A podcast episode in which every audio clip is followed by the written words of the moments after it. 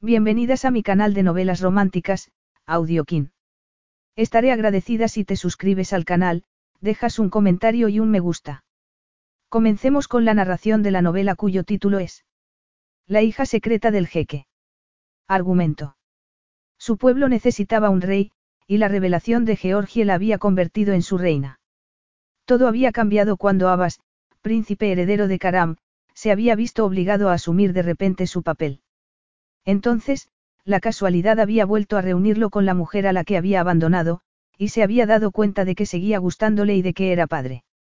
Georgie todavía estaba intentando hacerse a la idea de que Ave pertenecía a la realeza cuando éste le había pedido que se casase con ella. La pasión que habían compartido en el pasado seguía estando ahí, lo mismo que el dolor que él le había causado al marcharse. Ave quería que fuese su reina, pero la querría realmente como esposa. Capítulo 1.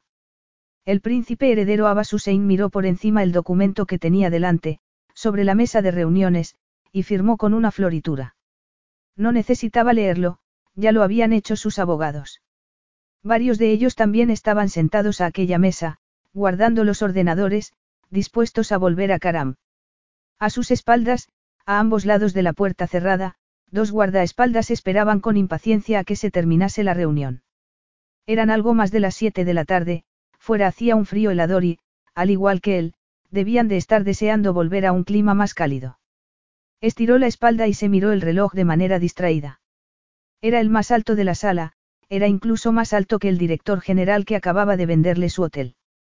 Había sido un acuerdo beneficioso para ambas partes y, con él, Abbas añadía otro activo a su cartera, una actividad al margen de su otro negocio más serio, que consistía en dirigir su país, un pequeño, pero rico y poderoso reino. Se había pasado los tres últimos días en Londres, trabajando sin parar, y estaba deseando volver a las comodidades del hotel de cinco estrellas en el que había reservado una planta entera para alojar a toda su comitiva, así que cuando Duncan Skire le sugirió que se tomase el tiempo de disfrutar de algunas de las delicias que habían preparado especialmente para él, Abbas tuvo que contener un gemido de frustración. Mi cocinera es excelente y ha preparado algunas exquisiteces para usted y su equipo, comentó Duncan, haciendo casi una reverencia mientras hablaba. Por supuesto. El baño con el que Abbas había estado soñando tendría que esperar, lo mismo que los correos electrónicos que se le habían ido amontonando durante su ausencia de Karam. Su padre, tras sufrir un problema de salud cuatro años antes, se había retirado, convencido de que tenía que descansar, a pesar de que tanto Abbas como sus asesores opinaban lo contrario. En esos momentos, le gustaba trabajar la arcilla, cuidar de sus orquídeas y hacer crecer su colección privada de arte. Estaba tranquilo y parecía feliz. Por desgracia, eso significaba que todo el peso de gobernar el país recaía sobre Abbas, que no tenía tiempo de disfrutar de los lujos que lo rodeaban. Frunció el ceño, apartó sus pensamientos de su padre y de la incómoda idea de volver a perderlo, como ya lo había perdido durante un tiempo años atrás, cuando su esposa había fallecido, y se dijo que haría lo que tuviese que hacer y después se retiraría lo más rápidamente posible. No era posible que siguiesen con las firmas. Georgie llevaba varios días encerrada en la cocina del hotel, sin dejar de trabajar, y Duncan le había prometido que aquel sería el último día que tendría que hacer horas extras. Miró el reloj que había colgado en la pared de la cocina, vio que eran casi las siete y media y apretó los dientes con frustración. Estudió la variedad de exquisiteces que se había pasado todo el día preparando. Había distintos tipos de hummus, mini canapés y rollitos de salmón ahumado con caviar. Había aperitivos de todos los continentes porque, tal y como Duncan le había repetido hasta la saciedad desde el momento en que el príncipe había decidido comprar el hotel, Georgie tenía que emplear todos los medios por si tenían que llegar al corazón del príncipe a través de su estómago. A Georgie le preocupaba menos el estómago del príncipe que el hecho de tener que volver a su apartamento, estaba agotada. Todavía no había conocido al dichoso príncipe, pero ya le caía mal. Terminó de colocar la comida en los platos y contuvo un suspiro mientras miraba hacia el carrito que tendría que empujar hasta el ascensor. Desde que había comenzado a trabajar en el hotel, siempre había intentado ver la parte positiva. Duncan la había contratado en un momento en el que no conseguía encontrar otro trabajo y el resto de los miembros del equipo la había acogido calurosamente. Era un hotel pequeño, en una zona acomodada de Londres, donde la mayoría de los trabajadores eran jóvenes, creativos y alegres, y Georgie se llevaba muy bien con todos. Pero lo cierto era que, siendo realistas, había que admitir que el Bedford Wolf Hotel estaba en las últimas. Sus teatrales extravagancias eran de otra época. Carecía de la sofisticación y el refinamiento de sus nuevos vecinos. No tenía aire acondicionado y necesitaba con urgencia un cambio en la decoración. Todo el mundo, incluida ella, se alegraba de que un príncipe muy rico, procedente de un país del que nunca había oído hablar, hubiese comprado el hotel y estuviese dispuesto a mantener a los empleados. ¿Por qué se quejaba entonces de tener que llevar aquel carrito con comida antes de volver a casa? Se miró en uno de los ornamentados espejos del pasillo que llevaba al ascensor y se vio más seria y delgada de lo habitual, con los ojos marrones muy grandes y el pelo corto despeinado. Tenía 26 años y en ocasiones se sentía como una anciana. Solía ponerse pantalones vaqueros para ir a trabajar. ¿Por qué no, si siempre llevaba un delantal encima? Pero como Duncan les había pedido a todos que se vistiesen bien, aquel día se había decantado por una falda azul marino, camisa blanca y unos zapatos planos de color negro, atuendo que la hacía sentirse como una azafata que se había perdido y había ido a parar a una cocina. Apartó la vista del espejo y siguió su camino hacia el ascensor. Una vez en él, subió dos pisos hasta donde se encontraba la sala de reuniones. Al llegar a la puerta, Georgie llamó y la abrió, ruborizándose al instante. No estaba acostumbrada a tener que presentarse ante los clientes, esa función solía realizar la Marsa, que era alta, guapa y dicharachera. Ella prefería quedarse en la cocina. Nada más abrir la puerta se dio cuenta de que allí había muchas personas, abogados, contables, dos tipos enormes a cada lado de la puerta y, por supuesto, el príncipe, que estaba de espaldas a ella, mirando por la ventana. Casi ni lo vio. Empujó el carrito hacia adelante, hasta que Duncan habló. Le pidió que explicase qué les había llevado. Georgie tomó aire, levantó la vista, y entonces ocurrieron dos cosas a la vez, el hombre que había frente a la ventana se giró lentamente y ella, al mismo tiempo, lo miró porque era la persona más alta de toda la habitación. El príncipe. Llevaba su linaje estampado en el porte arrogante y regio, y en la mirada dura de aquellos ojos tan oscuros y profundos. Eran muy alto y guapo. Su rostro parecía esculpido a la perfección, intimidantemente bello. Y lo más aterrador fue que a Georgie le resultó muy familiar. Parpadeó y, mientras una parte de su cerebro le decía que no podía ser el hombre que ella pensaba que era, otra parte le dijo que era imposible olvidar aquel rostro. No obstante, no era posible. Había comprado un hotel. No trabajaba en un hotel. Georgie supo que todo el mundo había dejado de hablar y la estaba mirando. Duncan dijo algo con nerviosismo, pero ella no lo escuchó porque solo podía mirar al hombre que había junto a la ventana, observándola en silencio. La incredulidad y la sorpresa la asaltaron con la fuerza de un tren, como si su cerebro fuese un ordenador sobrecargado por demasiada información que había dejado de funcionar. Empezó a hiperventilar y le ocurrió algo que no le había ocurrido antes. Se desmayó. Cuando Georgie volvió en sí, estaba tumbada en un sofá y se sentía como si acabase de salir de un coma. ¿Dónde estaba? ¿Qué había ocurrido? Estaba aturdida. Tuvo la sensación de estar en una de las habitaciones del hotel, con las paredes color crema, muebles de color ocre oscuro y el sofá en el mismo tono. Toma, bébete esto. Si Georgie hubiese tenido alguna duda acerca de la identidad del hombre que la había hecho desmayarse, su voz se la habría resuelto. Habría reconocido aquella voz en medio de un bar atestado de gente. Era profunda y oscura, con un leve toque misterioso y exótico.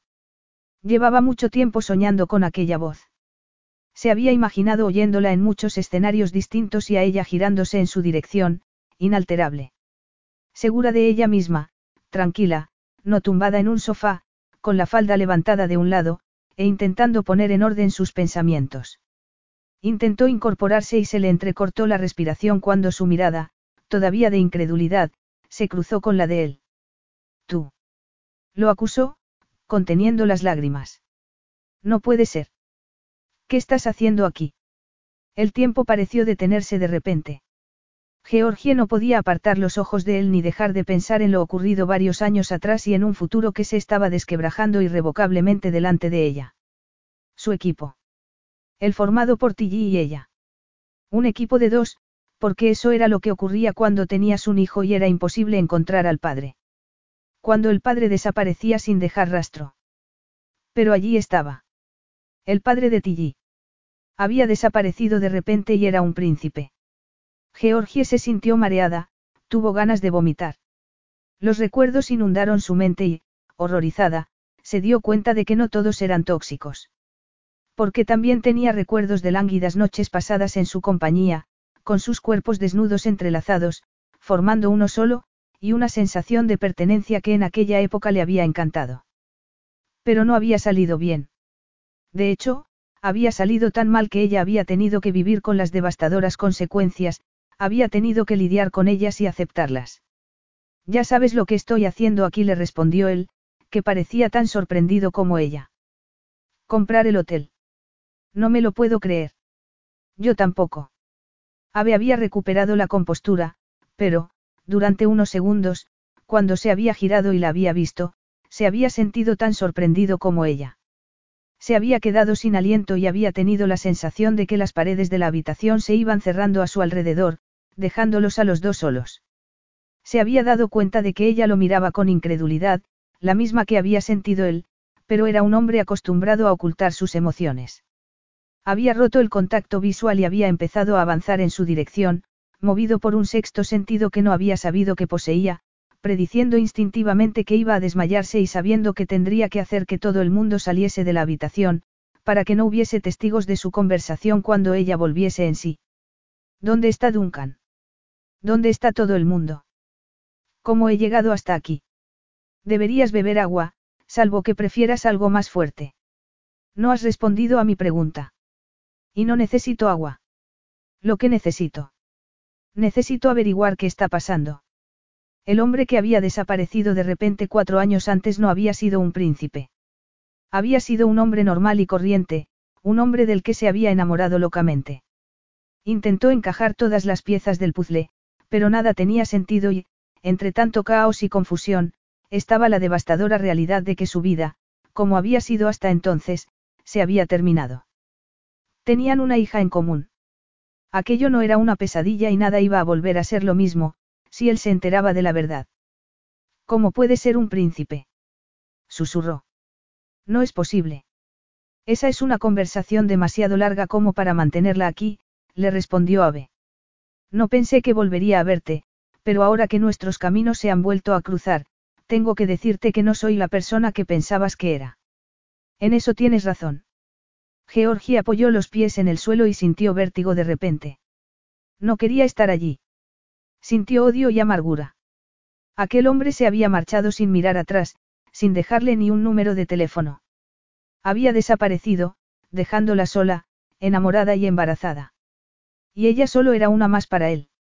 Eso lo había tenido claro desde el principio. La había utilizado y, cuando se había cansado de ella, se había marchado sin dejar huella, para que Georgie no pudiese encontrarlo. Y lo había intentado. No has cambiado nada, le dijo Ave en un murmullo. No quiero estar aquí. Hay otras personas fuera. He dado la orden de que no entren, pero deben de estar preguntándose qué está pasando. Tengo que marcharme, le contestó ella, poniéndose en pie y rechazando su mano cuando Ave se la ofreció para ayudarla a levantarse. Georgie necesitaba pensar. Si no puedes ni andar en línea recta, protestó él, pasándose los dedos por el pelo mientras la miraba fijamente.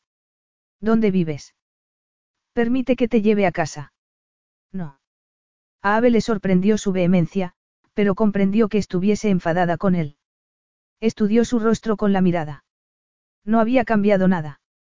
Todavía seguía teniendo, algo, que lo atraía de manera inexorable. Seguía estando delgada, con el pelo corto, que enmarcaba un rostro muy bello en forma de corazón, Tenía los ojos de un curioso tono marrón claro, salpicado de motas verdes, y los labios carnosos, con un arco de cupido perfecto. A pesar de que sus ojos almendrados lo miraban con resentimiento y de que tenía los labios inclinados hacia abajo en señal de patente antagonismo, Ave notó una indeseada punzada de atracción que llevaba demasiado tiempo sin sentir. Apretó los dientes, echó a andar hacia adelante y se detuvo junto a la ventana, desde la que observó las aceras mojadas y el brillo de las gotas de lluvia frente a las farolas encendidas. Estaba allí por negocios. No iba a complicarse intentando recuperar algo que formaba parte del pasado. Había cerrado esa puerta y no iba a volverla a abrir. No podía hacerlo. Aunque Georgie siguiese siendo la mayor prueba a la que se había enfrentado en su vida. Y no era solo por su aspecto físico, tan distinto al de otras mujeres con las que había salido en el pasado, sino por su manera de ser. Irreverente, franca y reservada al mismo tiempo. Inteligente y retadora. Extrañamente tímida y, sin embargo, dispuesta siempre a mantenerse firme. Georgie no había sabido quién era él y no se había mostrado servil, pero incluso en esos momentos Ave tenía la sensación de que eso no era algo que fuese a cambiar. Georgie lo había marcado, tan distinta a todas las demás. Habían tenido una tórrida aventura, su última aventura antes de que su padre enfermase y su vida cambiase para siempre. Espera, le pidió sin pensarlo. ¿Por qué? ¿Por qué deberíamos hablar? Georgie lo miró en silencio, pero se quedó donde estaba a pesar de que su instinto le decía que saliese de allí corriendo lo más rápidamente posible. Necesito volver a casa. Solo te pido 15 minutos. Volveré a mi país dentro de dos días, cuando haya terminado con la compra del hotel. El modo en que nos separamos la otra vez. Me gustaría aclarar las cosas antes de volver a Karam. Georgie se preguntó qué iba a decirle para aclarar las cosas. Para él todo era más sencillo porque no era consciente de que tenían una hija en común. No era consciente de que no era tan fácil. Durante los días, semanas y meses posteriores a su marcha, Georgie había ido aceptando que él no había sentido lo mismo que ella, que nunca había pretendido tener una relación seria. Mientras Georgie se enfrentaba a los enormes cambios que iba a sufrir su vida, se había dado cuenta también de que no habían hablado mucho de ellos, de que ni siquiera conocía su apellido. Se habían limitado a disfrutar del momento y a ella le había parecido bien, pero al final había deseado mucho más. Habían estado juntos en el apartamento de una habitación que ella había alquilado nada más llegar a Ibiza y no le había preguntado dónde vivía él. Había dado por hecho que trabajaba en alguno de los múltiples hoteles de la isla. Le había parecido un hombre muy seguro de sí mismo, mucho más maduro que otros de su misma edad, pero había pensado que era porque procedía de otro país y había sido educado de manera diferente. Aunque, pensándolo en esos momentos, se daba cuenta de que todo aquello eran conclusiones que había sacado ella sola. De repente, todo tenía sentido. Él era un príncipe y ella, una plebeya, así que jamás habrían podido tener una relación. Era eso de lo que Ave quería hablar. Quería justificar su repentina desaparición. Volvió a acercarse a ella en medio de su agonizante deliberación y Georgie parpadeó. Era muy frustrante seguir siendo incapaz de mirarlo sin sentirse atraída por él. Ave tomó una silla, la colocó enfrente del sofá, en el que Georgie había vuelto a sentarse, se inclinó hacia adelante y apoyó los antebrazos sobre los muslos. ¿Qué les has dicho? inquirió Georgie. No quiero que se rumoree nada de mí. Este es un lugar muy pequeño. La gente habla. Les he dicho que han debido de ser los nervios y que me sentía culpable por la situación, así que quería sentarme en un rincón y esperar a que te recuperases. Cuanto menos revuelo causemos, mejor. Le he asegurado a tu jefe que cuando estuvieses bien yo me encargaría de que te llevasen a casa. Y te aseguro a ti que nadie hablará de nosotros. Siempre has tenido mucha labia. Nunca te mentí. No. Tal vez debí haberte dicho la verdad, pero lo cierto es que nunca había disfrutado de la compañía de una mujer como disfruté de la tuya y si te hubiese dicho quién era lo nuestro se habría terminado. Fui egoísta, quise tenerte el máximo tiempo posible. Y después te marchaste y no volviste a pensar en mí, replicó ella en tono amargo. Supongo que a la realeza no se le ocurre que otra persona pueda tener sentimientos, que podías haberme hecho daño al utilizarme como un juguete para después deshacerte de mí. Ave se ruborizó. Nos divertimos, nada más. Se iba a acabar antes o después, pensé que lo entenderías. Georgie sintió ganas de llorar. La había utilizado Ave. Él pensaba que no porque solo habían estado divirtiéndose. Sus vidas se habían cruzado de manera breve antes de tomar caminos separados. Él se había marchado a ocuparse de su país y de sus hoteles. Y ella había tenido que enfrentarse a una vida desbaratada de repente. Lo mínimo que podrías haber hecho es decirme a dónde ibas, le recriminó ella en tono frío. Pensaste que si te despedías de mí me iba a poner pesada contigo. Yo, tuve que marcharme de un día para otro, le contestó él, pasándose los dedos por el pelo. Qué casualidad. Podrías haberme escrito un mensaje, pero supongo que eso tampoco se te ocurrió. ¿Por qué ibas a hacerlo? Al parecer, puedes hacer lo que quieras y eso incluía marcharte sin decirme adiós. Te estuve buscando, ¿sabes? Pregunté por ti, pero no te encontré y, al final, desistí. Pensó en Tilly, bella e inocente, el resultado de una relación que jamás había existido. Tuve que volver a mi país porque mi padre había sufrido un infarto, le explicó Ave. No tuve elección. Podría haberte escrito un mensaje, sí, pero no pensé que tuviera sentido. Tenía que marcharme y supuse que lo mejor sería cortar por lo sano. Sabía que tú seguirías con tu vida. Y eso era, evidentemente, lo que Georgie había tenido que hacer, pensó con una mezcla de enfado y tristeza. Todo el mundo seguía con su vida después de una aventura, aunque siempre era más difícil cuando había sentimientos de por medio, como había sido su caso. Tu padre. Se recuperó. Más o menos. Ahora, cuéntame cómo has terminado aquí, trabajando como cocinera en un hotel de Londres, cuando tenías planes de continuar con tu arte, trabajando como ilustradora. Sé que ya habías trabajado en la cocina de un hotel en Ibiza, pero... Te entraron ganas de repente de cambiar de carrera. Georgie se quedó inmóvil. Miró el reloj que había colgado de la pared. Se estaba haciendo tarde y se tenía que marchar. Tenía que contarle a Ave que tenían una hija en común, pero aquel no era el momento. Antes, tenía que decidir cómo contárselo, aceptar que él la había abandonado sin mirar atrás. Las cosas no salieron como yo había planeado. ¿Qué quieres decir con que tu padre se recuperó, más o menos? Que se recuperó, pero no ha sido el mismo desde entonces, le respondió Ave, midiendo sus palabras. Y Georgie supo que le desagradaba hablar de su vida privada. Si no quieres contármelo, no te molestes, le dijo. A ella le estaba empezando a doler la cabeza, se frotó las sienes. No quiero incomodarte haciéndote preguntas personales, añadió en tono sarcástico. Mi padre se ha retirado, añadió él entonces. Por eso tuve que marcharme de manera tan precipitada hace cuatro años. Soy su sucesor y tenía que tomar las riendas del país. Y no tenía ni idea de que esa responsabilidad se convertiría en algo permanente. Mi padre decidió, a pesar de lo que le dijeron los médicos, que su vida pública se había terminado. Siempre ha sido un hombre muy enérgico, pero ha perdido su efervescencia. Ya no es el que solía ser y eso me entristece. Ave se encogió de hombros. Sé que no es excusa, pero es el motivo por el que tuve que marcharme de inmediato. Lo nuestro, de todos modos, se iba a terminar en algún momento. Tengo que volver a casa, murmuró Georgie. Tenemos que terminar nuestra conversación. Quiero que me cuentes qué haces aquí.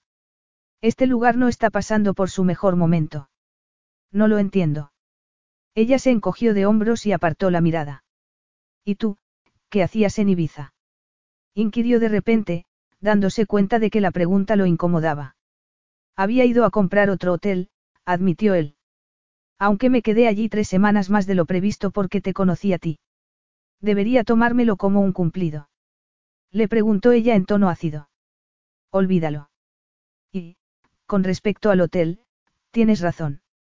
El negocio no va bien desde hace más o menos un año. Al parecer, a nadie le interesa un hotel pequeño y con encanto, habiendo lugares más grandes y mejor equipados. Aunque me imagino que tú lo vas a arreglar todo y vas a conseguir levantarlo. Estoy segura. Le sonrió. Lo siento.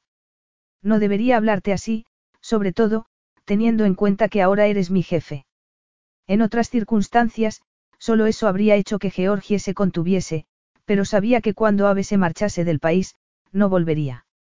Ya lo había hecho en una ocasión. Tal vez no seas consciente, pero le he ahorrado a tu jefe la desagradable posibilidad de tener que despedir a todos sus empleados.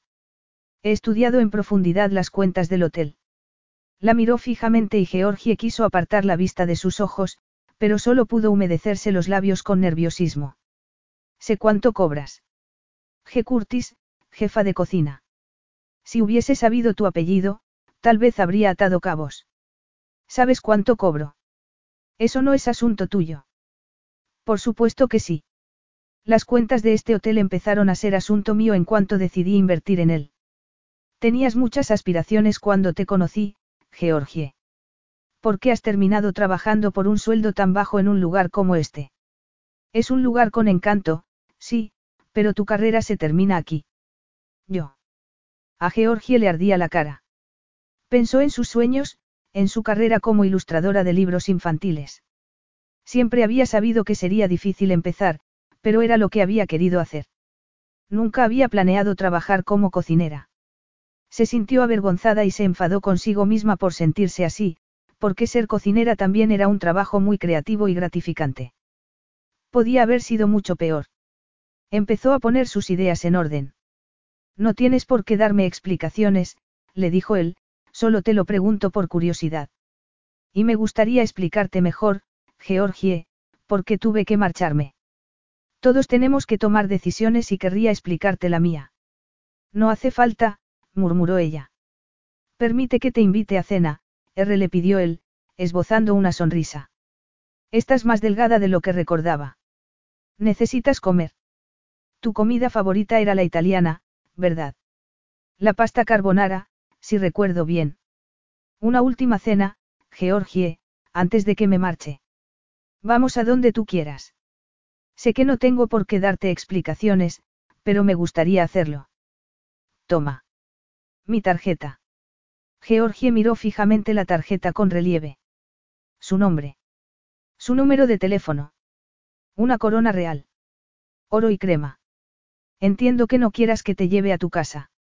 Sé que mi presencia allí te parecería una intrusión, sabiendo que todavía estás enfadada por cómo terminó lo nuestro. Y te extraña. Cena conmigo. ¿Qué quieres? Limpiar tu conciencia. Tal vez yo también haya pensado en el pasado y en lo que compartimos. A Georgie le dio un vuelco el corazón, se sintió débil mientras se preguntaba si él también la habría echado de menos. Piénsalo, Georgie, la alentó Ave, poniéndose en pie sin dejar de mirarla. Vamos a despedirnos bien esta vez. A ella le habría encantado romper aquella tarjeta de visita delante de sus narices. ¿Cómo podía pensar Ave que iban a poder enterrar el hacha de guerra y despedirse como si hubiesen sido amigos? El tiempo y los acontecimientos lo hacían imposible. Lo vio esperar en silencio, con la cabeza inclinada hacia un lado, antes de darse la media vuelta e ir hacia la puerta. Cuando la abrió, Georgie vio a sus guardaespaldas, que esperaban fuera sin mostrar ningún signo de curiosidad. La puerta se cerró tras de él y ella tomó la tarjeta de visita, cerró los ojos y la apretó con fuerza entre sus dedos. Capítulo 2. 24 horas más tarde Georgie estaba delante del impresionante hotel de cinco estrellas en el que se alojaba el príncipe. Ave no había tenido que decirle el nombre del hotel porque ella lo habría sabido incluso antes de que el príncipe llegase a Londres a firmar la compra del hotel. Podía haber llamado al número que ponía en la tarjeta de visita, pero se había negado a hacerlo. Esa tarjeta, que habría ansiado tener cuatro años antes, le parecía un insulto en esos momentos. Así que había decidido tomar el toro por los cuernos y presentarse en su hotel para asumir su responsabilidad a pesar de sentir mucho miedo. Se había vestido para la ocasión. Ni de manera profesional, ni tampoco informal. Más bien, como si fuese al funeral de un pariente lejano, con una falda negra hasta las rodillas, un jersey negro de cuello alto y una chaqueta de plumas también negra encima porque hacía mucho frío. Iba a ser la conversación más difícil de toda su vida, una conversación que había pensado tener muchos años antes y que, en esos momentos, no sabía a dónde la iba a llevar. Había perdido a sus padres y lo único que sabía era que no quería que Abbas entrase en la vida de Tilly, la desbaratase, y después se volviese a marchar. Tenía que contarle la verdad, pero le dejaría claro que no había espacio en aquella ecuación para alguien informal, para un príncipe de un país lejano. Un hombre que se había marchado sin despedirse no podía sentirse obligado de repente a atender a un hijo que no había querido tener.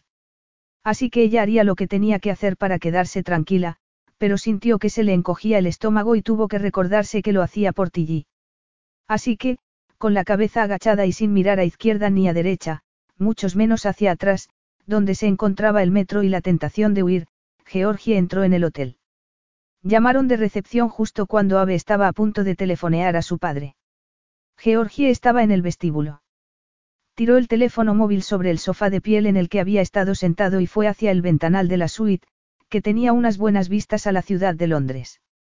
Eran poco más de las siete de la tarde, de noche, y la ciudad parecía una obra de arte impresionista, desteñida por la lluvia que llevaba cayendo desde media tarde.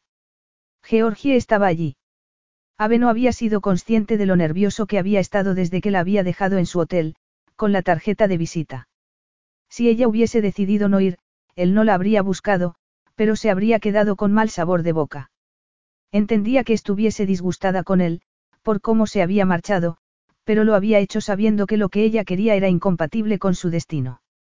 Cuando pensaba en aquellos días que había pasado en Ibiza, donde solo había habido sol, mar y Georgie, tenía la sensación de haber podido experimentar lo que podía ser una vida normal. Como era natural, no había anhelado algo que estaba fuera de su alcance, pero le había resultado liberador y había disfrutado de cada segundo. Y volver a ver a Georgie le había traído muchos recuerdos. Recordaba los planes que había tenido Georgie y le entristecía que no los hubiese llevado a cabo. ¿Por qué?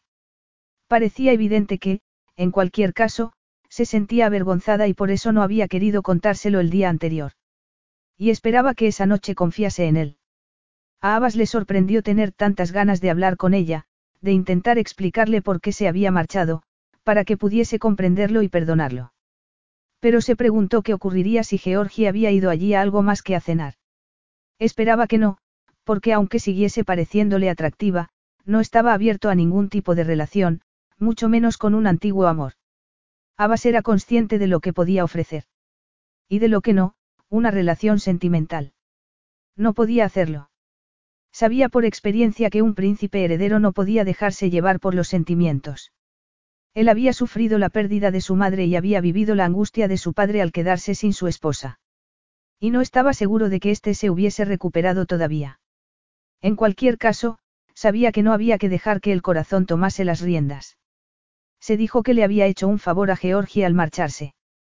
Le había ahorrado el disgusto de darse cuenta de que él no podía ofrecerle esa conexión emocional que ella había estado buscando. Se puso tenso al oír que llamaban a la puerta y fue a abrirla. Al otro lado de la puerta, Georgie estaba intentando no sentirse intimidada por los mismos guardaespaldas del día anterior. Tenía la mirada puesta en la puerta cerrada, se estaba imaginando a Abbas y estaba relativamente tranquila, pero cuando éste abrió la puerta sintió que le faltaba el aire de repente. Iba vestido con pantalones vaqueros y una camiseta de manga larga negra. Se parecía más al hombre que había conocido cuatro años antes que el tipo vestido de traje del día anterior y, al mismo tiempo, no era él. Se le secó la boca y, durante varios segundos, le costó pensar con claridad. No parece sorprendido de verme, consiguió decirle por fin, levantando la barbilla. Él arqueó las cejas. ¿Quieres entrar antes de que empecemos esta conversación? Ave retrocedió y Georgie entró en la habitación, aspirando su olor. ¿Quieres beber algo? Le preguntó él, avanzando descalzo por un salón que era más grande que todo el apartamento de Georgie. ¿Lo estás? Le preguntó ella. ¿El qué? Estás sorprendido de verme aquí. Él se quedó pensativo, con la cabeza ladeada. No del todo admitió. Puedes quitarte la chaqueta, Georgie. No me gusta el frío, así que está puesta la calefacción. Ella pensó que seguía siendo muy guapo. Tan alto, con aquellos ojos atigrados, con motas doradas, y aquellos rasgos perfectos. Y con la seguridad que le daba su noble linaje. Se quitó la chaqueta de plumas y dudó antes de aceptar la copa de vino que Abel le estaba ofreciendo. Dicho eso murmuró él, no he reservado mesa, para cenar terminó ella en su lugar. ¿Es a eso a lo que has venido? Le preguntó él. Da igual. El servicio de habitaciones es excelente. ¿Te parece si pido yo? Relájate, Georgie. Solo vamos a hablar. No te preocupes, no te he invitado a venir con ninguna otra intención. No estoy preocupada, replicó ella. Bien le dijo él sonriendo. ¿Qué quieres cenar? No nos hace falta carta, traerán lo que pidamos. Son las ventajas de ser príncipe, supongo, murmuró Georgie, sintiendo que se ruborizaba. Me da igual. Lo que sea. De acuerdo. Ave tomó el teléfono y llamó al servicio de habitaciones. Ella no lo escuchó, en su lugar, se entretuvo mirando a su alrededor. La cocina era muy moderna, lo mismo que el salón, con sillones de cuero, e imaginó que los enormes dormitorios y los baños también contarían con todo tipo de lujos. Todo, desde las paredes a las cortinas, era de distintos tonos de blanco. Evidentemente, era la mejor habitación que podían ofrecerle en el hotel. Bueno, empezó él, sentándose en uno de los sofás de cuero y mirándola por encima del borde de su copa. Has venido y me alegro, Georgie. No hace falta que te diga que siento mucha curiosidad por saber qué ha sido de ti desde la última vez que nos vimos. Cuéntame qué has estado haciendo. Ya sabes lo que he estado haciendo, replicó ella en tono tenso, dirigiéndose hacia uno de los inmaculados sillones blancos y sentándose en el borde, incómoda. Cuéntame cómo has acabado en el hotel. ¿Qué ocurrió? Cuando te conocí, te entusiasmaba el mundo de la ilustración. Y se te daba muy bien. La vida le respondió ella con el corazón acelerado, empezando a sudar. Ave asintió y la miró de manera comprensiva y ella apretó los dientes. Yo tampoco esperaba que mi padre se pudiese enfermo de repente y tener que asumir las riendas del país tan pronto, pero, como tú dices, es la vida y hay que adaptarse. Ave se quedó en silencio y frunció el ceño. No estés tan nerviosa, Georgie. Nadie te ha obligado a venir, no entiendo que estés tan tensa. El arte y la cocina son dos mundos muy diferentes. Cambiaste de idea después de haber trabajado en ese restaurante de Ibiza. No podía permitirme esperar a ver si encontraba trabajo, admitió ella. Tenía algunos contactos, pero habría necesitado poder mantenerme económicamente durante un tiempo para hacerme un nombre en el campo de la ilustración. Cierto, murmuró él sonriendo. No te lo conté, añadió ella en voz baja, pero había ido a Ibiza para recuperarme de la muerte de mi padre. Él la miró con sorpresa. La madre de Georgie había fallecido cuando era niña, casi no la recordaba. Y su padre, que había sido párroco, había sido el pilar de su vida. No había vuelto a casarse, así que siempre habían estado los dos. Había sido un hombre bueno, con una sólida moral, y Georgie se había pasado la vida intentando complacerlo, trabajando mucho en el colegio y en la facultad de arte. Se preguntó qué habría pensado de su situación y le preocupó que estuviese retorciéndose en la tumba. Necesitaba estar fuera una temporada, vivir de manera que pudiese olvidar. Esperó a ver qué le decía Ave, pero este continuó en silencio, mirándola con la cabeza inclinada hacia un lado. Siempre se le había dado bien escuchar. Tenía aspecto de conquistador, era muy atractivo, pero sabía escuchar. Georgie lo había conocido en un momento en el que se sentía dolida y vulnerable, y él la había enseñado a confiar, a reír, a darse cuenta de que, después de la lluvia, salía el arco iris. Se había sentido dispuesta a hablarle de ella, sabiendo que la comprendería, que la apoyaría, pero, entonces, Ave había desaparecido. Lo siento, le dijo él en voz baja. ¿El qué? Ojalá me lo hubieses contado. ¿De verdad? inquirió ella. Supongo que habrías empatizado conmigo cinco minutos antes de desaparecer. Da igual. Yo fui a Ibiza a recuperarme. Necesitaba alejarme de todo. Crecí en un pueblo pequeño, donde todo el mundo se conoce. Después de la muerte de mi padre, me sentía agobiada. Necesitaba escapar de tanta amabilidad, comprensión y pena.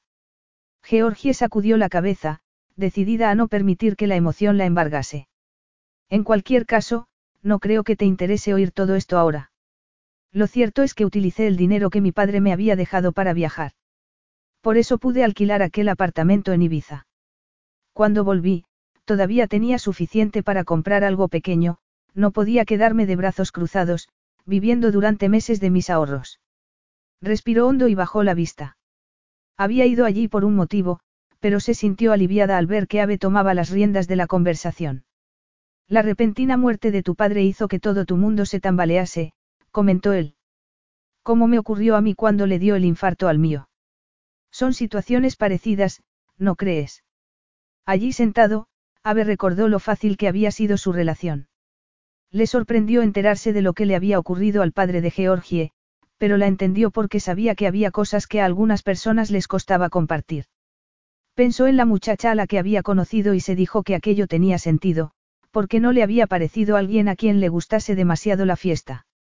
La primera vez que la había visto, había sido cuando había pedido que saliese la persona que había preparado la paella que se estaba comiendo, y le había divertido verla tan tímida, ruborizada.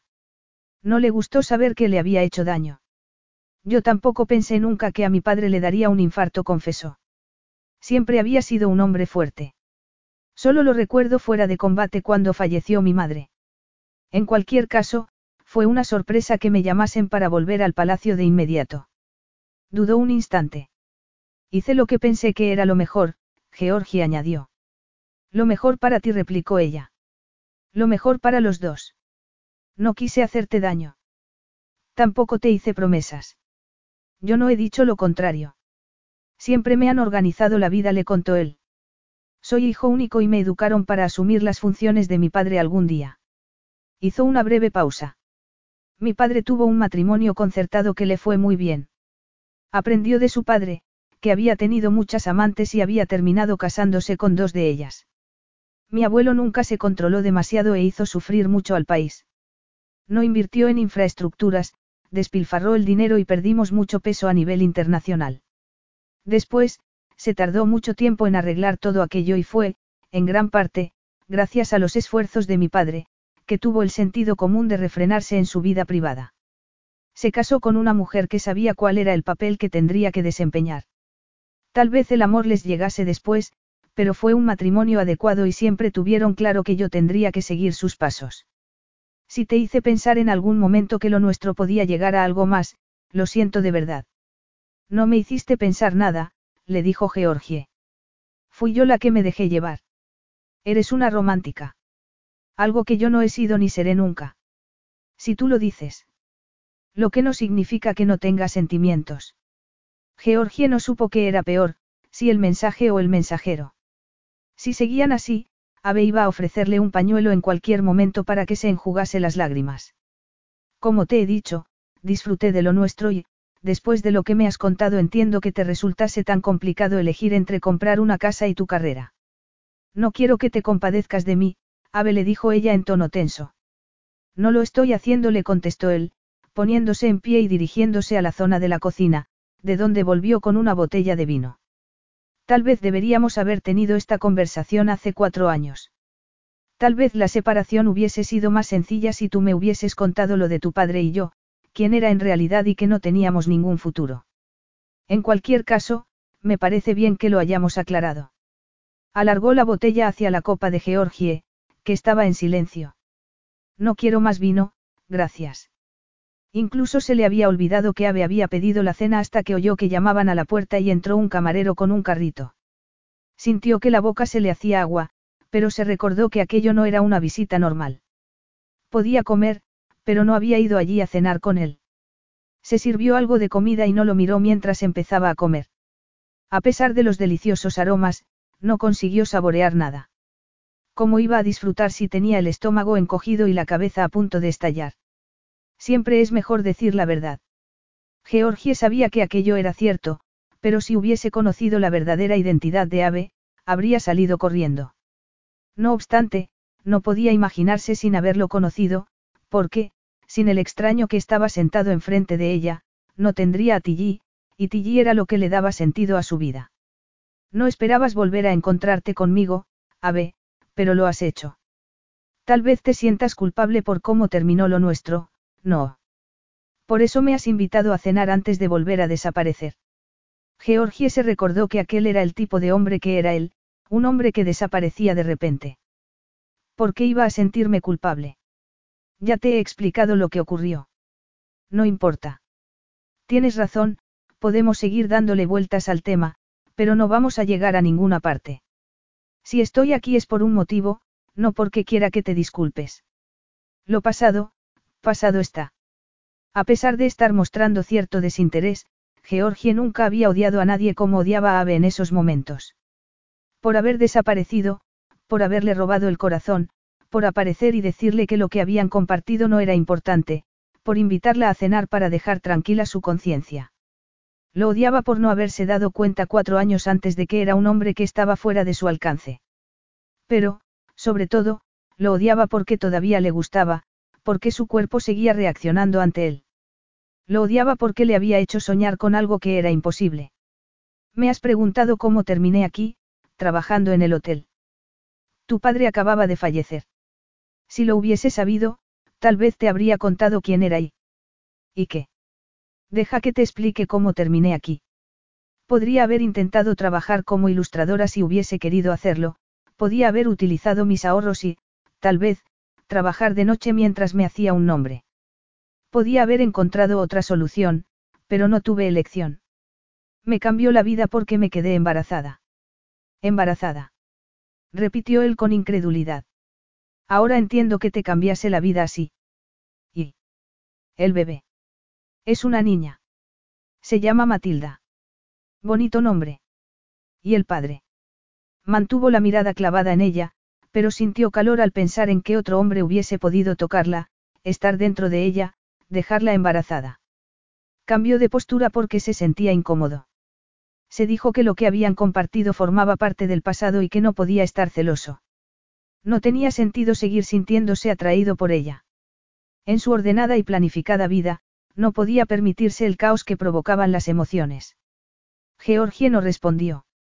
Le temblaron las manos al tomar el bolso que había llevado, buscó en la cartera y sacó una foto que le ofreció a Ave. Tilly tiene algo más de tres años. Mírala. Muy guapa comentó él, dejando la foto encima de la mesa y estudiando la imagen, pero admito que me siento un tanto confundido.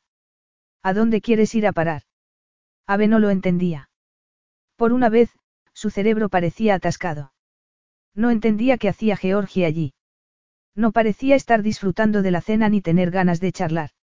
La velada no estaba transcurriendo como él había esperado a pesar de no estar seguro de que había esperado en realidad. No veo que lleves alianza, comentó de repente, pensando que el padre debía de haberla abandonado. Es que no estoy casada, le respondió ella en voz baja. No lo entiendes, ¿verdad? ¿El qué? Supongo que no lo recuerdas, pero algo me sentó mal cuando estábamos juntos. Algo que comí. Sardinas le respondió Ave, frunciendo el ceño, sonriendo después. Te advertí que no las tomaras. No hay que tomar nunca pescado en la playa. Estuviste mal casi dos días. Me sorprende que lo recuerdes. Recuerdo todo lo que ocurrió durante el tiempo que estuvimos juntos, le respondió él, sorprendido consigo mismo al darse cuenta de que era la verdad.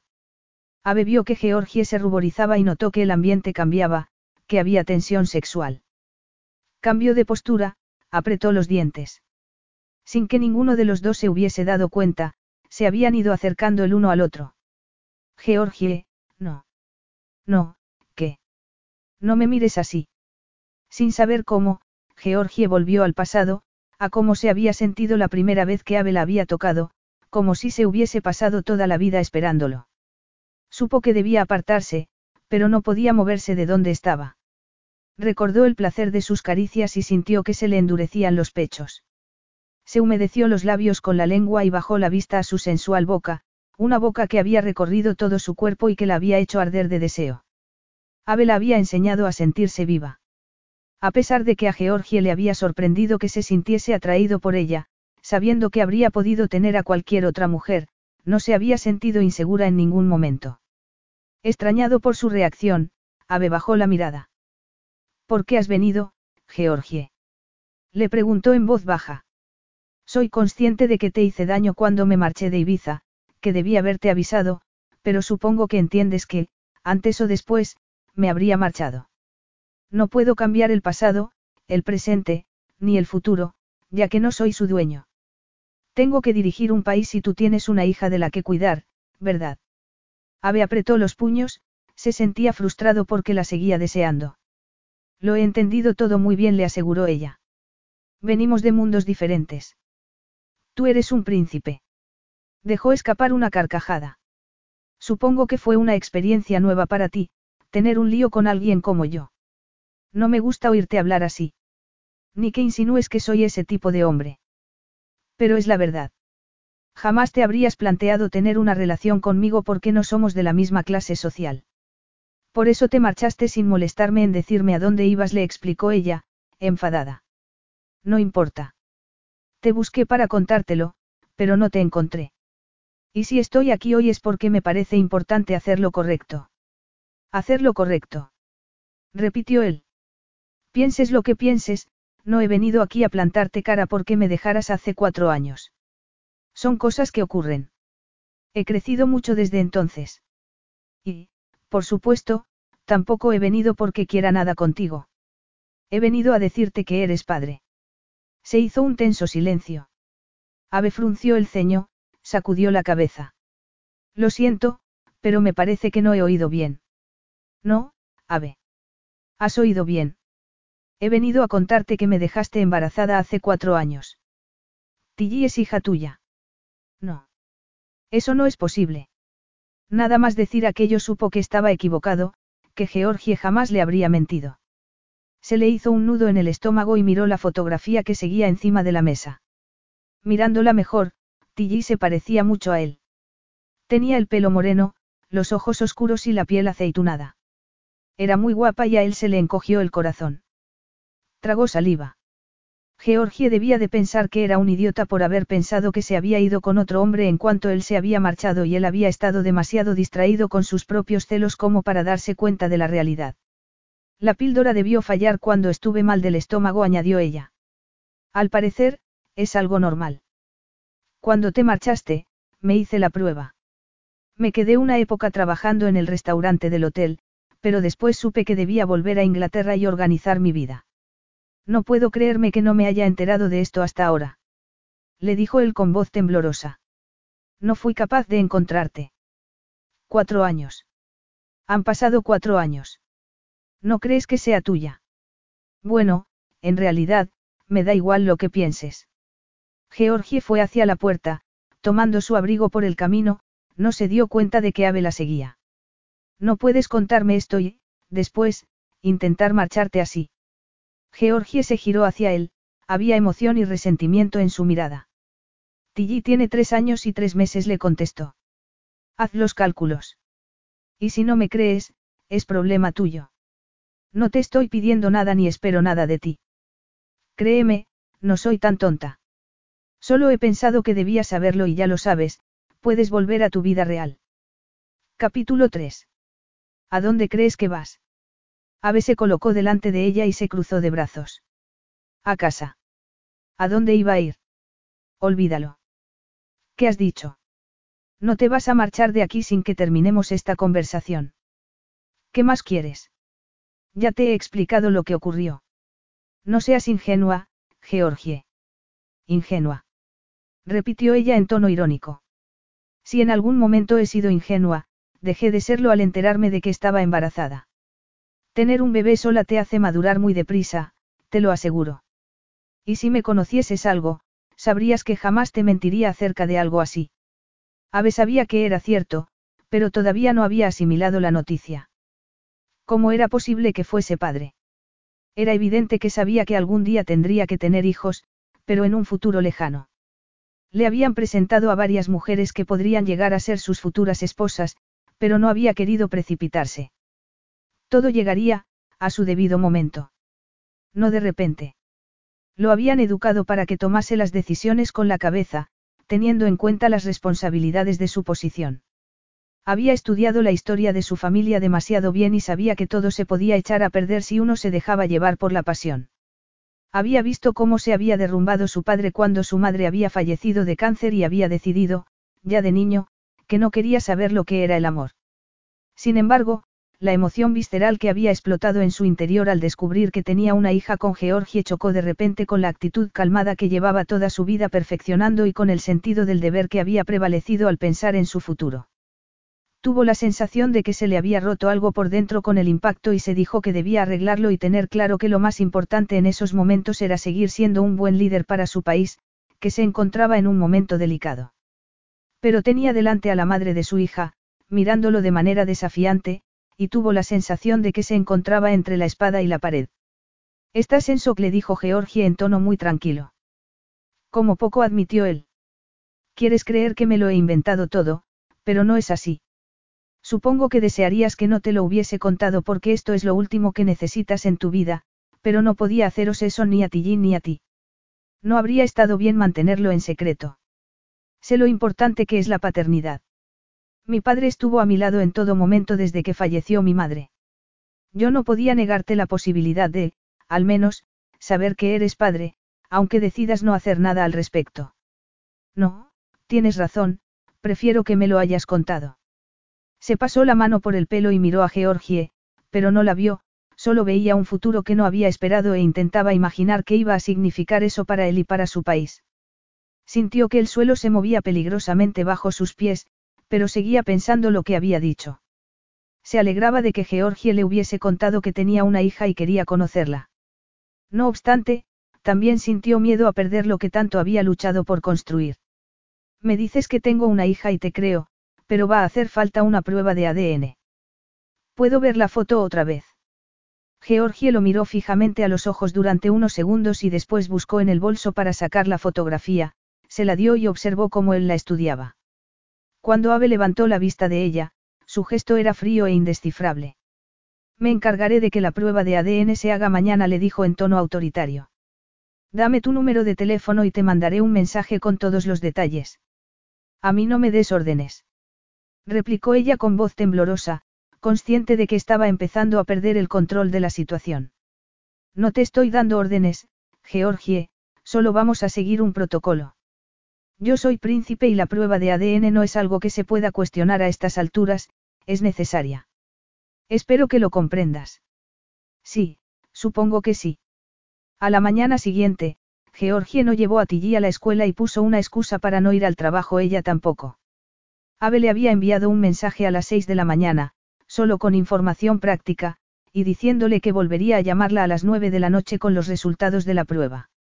No le daba ninguna alternativa y era complicado aferrarse a la convicción de que ella tenía las riendas de la situación mientras se sentía como si tuviese delante una apisonadora. Cuando su teléfono vibró a las nueve en punto, todos los músculos de su cuerpo se paralizaron. Ya tengo los resultados. Tenemos que hablar. Sí, por supuesto. Estaré ahí dentro de media hora. ¿Qué? Esta noche. Dime dónde vives. No puedes presentarte aquí a las nueve de la noche. ¿Por qué no? ¿Estás acompañada? No, pero tengo una hija, ¿recuerdas? Me parece que tenemos una situación de la que hay que ocuparse de manera urgente. ¿Cuál es tu dirección? Consternada y consciente de que la apisonadora se acercaba a ella todavía más deprisa, Georgie escribió su dirección y, después, se puso en marcha. Tilly estaba dormida, hecha un ovillo bajo su edredón, con solo un pie asomando. Durante unos segundos, Georgie observó a su hija y se maravilló de su inocencia. Le tapó el pie, le acarició la cabeza, salió de la habitación y cerró la puerta. Acababa de ponerse unos vaqueros viejos y un jersey cuando sonó el teléfono. Era Ave, que anunciaba su llegada. Ella no había tenido ninguna duda acerca de su paternidad, pero seguía muy nerviosa cuando abrió la puerta y se hizo a un lado para dejarlo pasar. No tuvo que mirarlo a la cara para sentir su energía, por la manera de entrar por la puerta, antes de que se girase hacia ella y la mirase a los ojos. Hacía que su apartamento pareciese minúsculo. Era pequeño, pero a Georgie le había gustado porque estaba en un buen barrio. Prefería vivir en un sitio pequeño, pero en el que se sintiese segura, donde pudiese salir a la calle con su hija sin sentirse amenazada. Tenía vistas al Támesis y zonas comunes en las que la niña podía jugar, ya que para ir al parque más cercano tenían que tomar el autobús. Quiero ver a mi hija, espetó a sin más. Está dormida. No tengo intención de despertarla, insistió. Georgia sintió. Se apartó de la puerta y lo precedió por el corto pasillo que llevaba a los dos dormitorios, cada uno a un lado del cuarto de baño. Luego se apartó para dejarlo entrar en la habitación de Tilly y observó cómo Ave se acercaba a la cama, que estaba sumida en la oscuridad. Se preguntó qué le estaría pasando por la cabeza en esos momentos. Lo siento, le dijo poco después, en la cocina, tras ofrecerle algo de beber. Se sentía muy nerviosa en su presencia. Le estaba dando la espalda, pero lo oyó sentarse en una silla y, cuando por fin se giró hacia él para darle una taza de café, pensó que el abrigo que llevaba puesto estaba fuera de lugar allí, lo mismo que él. Era demasiado caro, demasiado elegante y sofisticado para su pequeña cocina, donde todavía estaban los restos de la cena sin recoger. Georgie no podía evitar arrepentirse de haberle contado algo que Ave no había querido oír, a pesar de tener la certeza de que había hecho lo correcto, ya fuese para bien o para mal. Los niños no pedían venir al mundo. Había circunstancias en la vida que estaban muy lejos de ser ideales, con padres ausentes o que no se ocupaban de sus hijos, pero Georgie jamás habría podido vivir sabiendo que había tomado la decisión unilateral de negarle a su hija la oportunidad de tener un padre y una madre, aunque no estuviesen juntos. Quise contártelo cuando me enteré, pero no pude y cuando volví a verte. Lo siento, no pensé. Balbució, sintiéndose incómoda bajo el peso de su mirada. Podías haber estado casado, haber tenido tus propios hijos. Eso no habría importado, comentó Ave con naturalidad. Esta niña habría seguido siendo mi responsabilidad. Me alegra oírlo. Conozco a muchos hombres a los que no les costaría nada eludir sus responsabilidades con un hijo indeseado. Sé que esto te deja en una situación complicada. Se echó a reír con nerviosismo. No eres un hombre normal y corriente y sé que, probablemente, sea imposible que puedas ver mucho a Tilly, pero si vienes a Londres y quieres estar con ella, no me interpondré en tu camino. A Georgie le dolió decir cada una de aquellas palabras porque jamás había imaginado que hablaría con el padre de su hija como si fuese un extraño. Había amado a aquel hombre, se había entregado a él, había confiado en él y había terminado dolida y desilusionada. Se alegraba de que Ave quisiese formar parte de la vida de Tilly, sí, pero también le dolía que solo estuviese allí porque no tenía elección. Y, sobre todo, no sabía qué iba a pasar a partir de ese momento. Tras haber perdido a sus padres, Georgie se había dado cuenta de lo mucho que deseaba tener una estabilidad y el nacimiento de Tilly solo había aumentado esa preocupación. La única manera de lidiar con aquella situación era intentando mostrarse fría, como él, pero le estaba costando un enorme esfuerzo hacerlo. Me estás diciendo que vas a permitirme participar en la vida de mi hija. Sí le respondió ella con cautela. Y, por supuesto, si quieres contribuir económicamente, no te lo impediré. Qué generoso por tu parte, respondió Ave con incredulidad. Entiendo que, por motivos de fuerza mayor no ha sido posible que forme parte de la vida de mi hija durante los últimos tres años, pero te aseguro que están empezando a soplar vientos de cambio. ¿Qué quieres decir?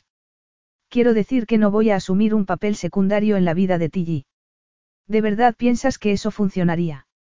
Bueno, lo que no pienso es que sea necesario implicar a abogados.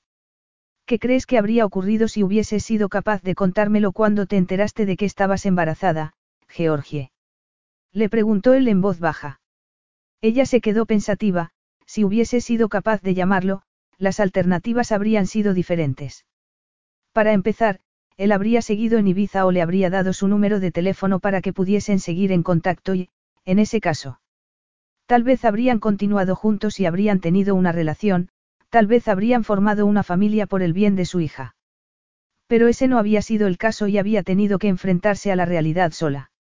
Y en esos momentos Abe estaba allí y tenían que llegar a un acuerdo. Todo me habría parecido más sencillo, le respondió. Porque habría dado por hecho que vivías en el mismo país que yo, o en algún lugar más cercano, pero te habría dicho lo mismo que te estoy diciendo ahora, que jamás te impediré que veas a tu hija o que la ayudes si así lo deseas. No voy a conformarme con ver cómo crece mi hija en la distancia.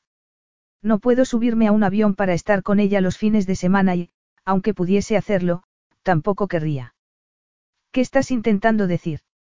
¿Te parece justo para mi hija que su padre solo la venga a visitar de vez en cuando? No olvides que es la primogénita del príncipe heredero de Karam. Tiene derecho a ciertos privilegios. Vas a negarle el acceso a lo mejor de lo mejor. Georgie se sintió ofendida ante la insinuación de que Tillino había estado recibiendo lo mejor hasta entonces. ¿Cómo te atreves? He trabajado muy duro para darle a Tilly la mejor vida posible. No tienes ni idea de cómo fue tener que volver a Londres, soltera y embarazada, dejando atrás todos mis sueños, con miedo a no ser capaz de ganarme la vida. Georgie se puso en pie de un salto y se acercó al fregadero para alejarse de él mientras recuperaba la compostura. Miró por la ventana que tenía delante, dándole la espalda a Ave, con ambas manos apoyadas en la encimera, respirando hondo. Y se quedó helada al notar el peso de sus manos en los hombros. Se giró lentamente, sintiéndose atrapada, sin aliento, al tenerlo tan cerca. Estudió las duras líneas del rostro de Ave, su sensual boca, y después apartó la mirada para evitar que su imaginación echase a volar. Georgie, no era mi intención insinuar eso. Lo has hecho muy bien, teniendo en cuenta las circunstancias. Ella se cruzó de brazos y, a regañadientes, levantó la vista de nuevo a su rostro. Tal vez mi casa no esté a tu nivel, pero es mi casa y me siento afortunada por haber podido comprarla. Él bajó las manos, pero siguió estando tan cerca que Georgie todavía podía sentir el calor de su respiración en el rostro. Estaba sola y asustada, así que no te atrevas a venir aquí y decirme que tú podrías darle más.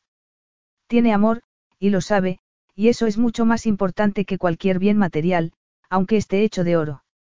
Georgie le dejó claro con sus palabras el daño que le había hecho y Ave supo que su enfado sería el mayor impedimento para llegar a la que era la única solución para aquella situación tan complicada. Tenían que casarse, no había otra opción. Él no podía ir y venir varias veces al año para visitar a su hija. No había pedido tener una hija, pero la había tenido y debía asumir su responsabilidad. Aunque la situación no fuese sencilla. Por un lado, tenía que darle la noticia a su padre, y a todo el mundo en su país. Por otro, tenía que intentar convencer a aquella mujer, que era evidente que lo odiaba, de que se casase con él. Tendría que mostrarse lo más persuasivo posible.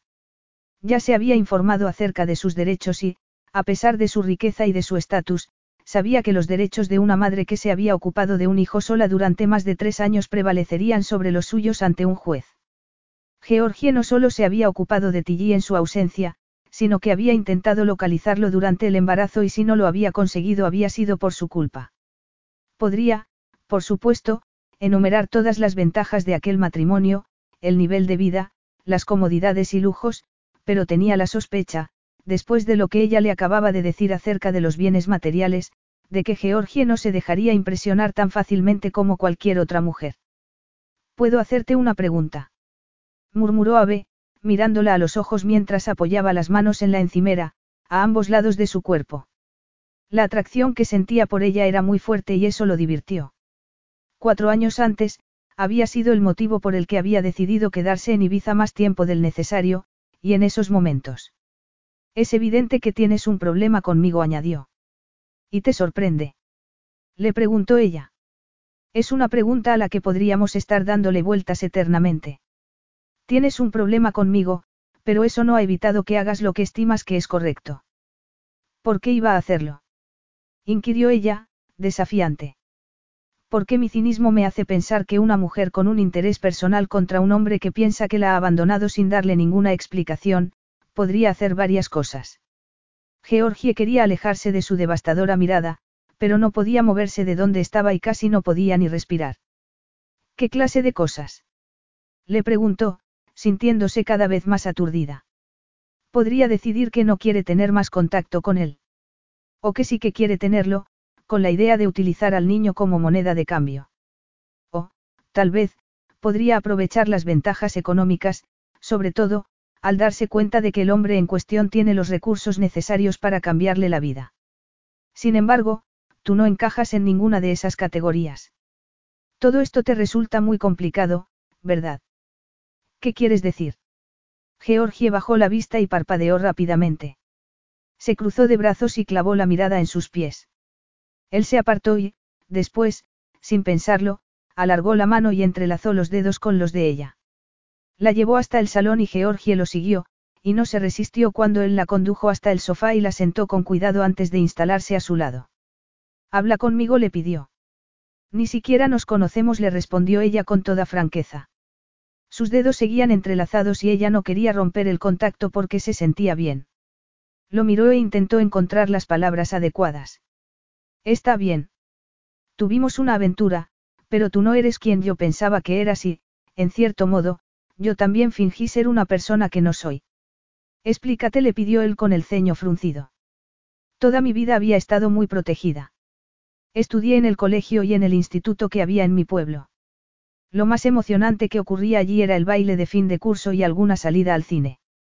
Siempre había estado con mi padre, había tenido una vida sencilla, imagino que con menos tentaciones que si hubiese crecido en una ciudad. La primera vez que salí de aquel refugio fue para ir a la universidad.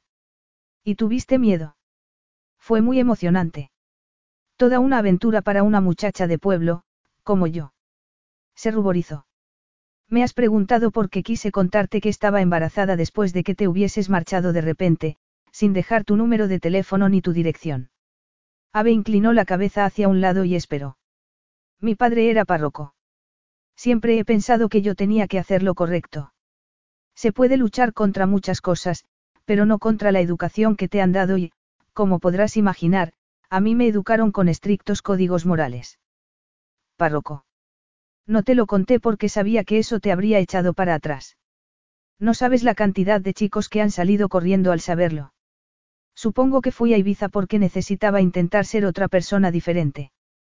La universidad me había preparado para la vida, pero, por primera vez, ya no tenía a mi padre para apoyarme y supongo que necesitaba salir de mi zona de confort, tomarme un año libre, trabajando en un hotel, viviendo otro tipo de vida. Todo era nuevo para mí. Estaba asustada y sola, y desesperada por olvidar todo lo que me había ocurrido. Párroco. Murmuró Ave otra vez, casi tan sorprendido con esa noticia como con la del bebé. Entendió muchas cosas, la timidez de Georgie, que lo había embrujado, su decisión de contarle que había sido padre, porque era lo que debía hacer. Y comprendió lo dolida y abandonada que debía de haberse sentido cuando él se había marchado sin avisar.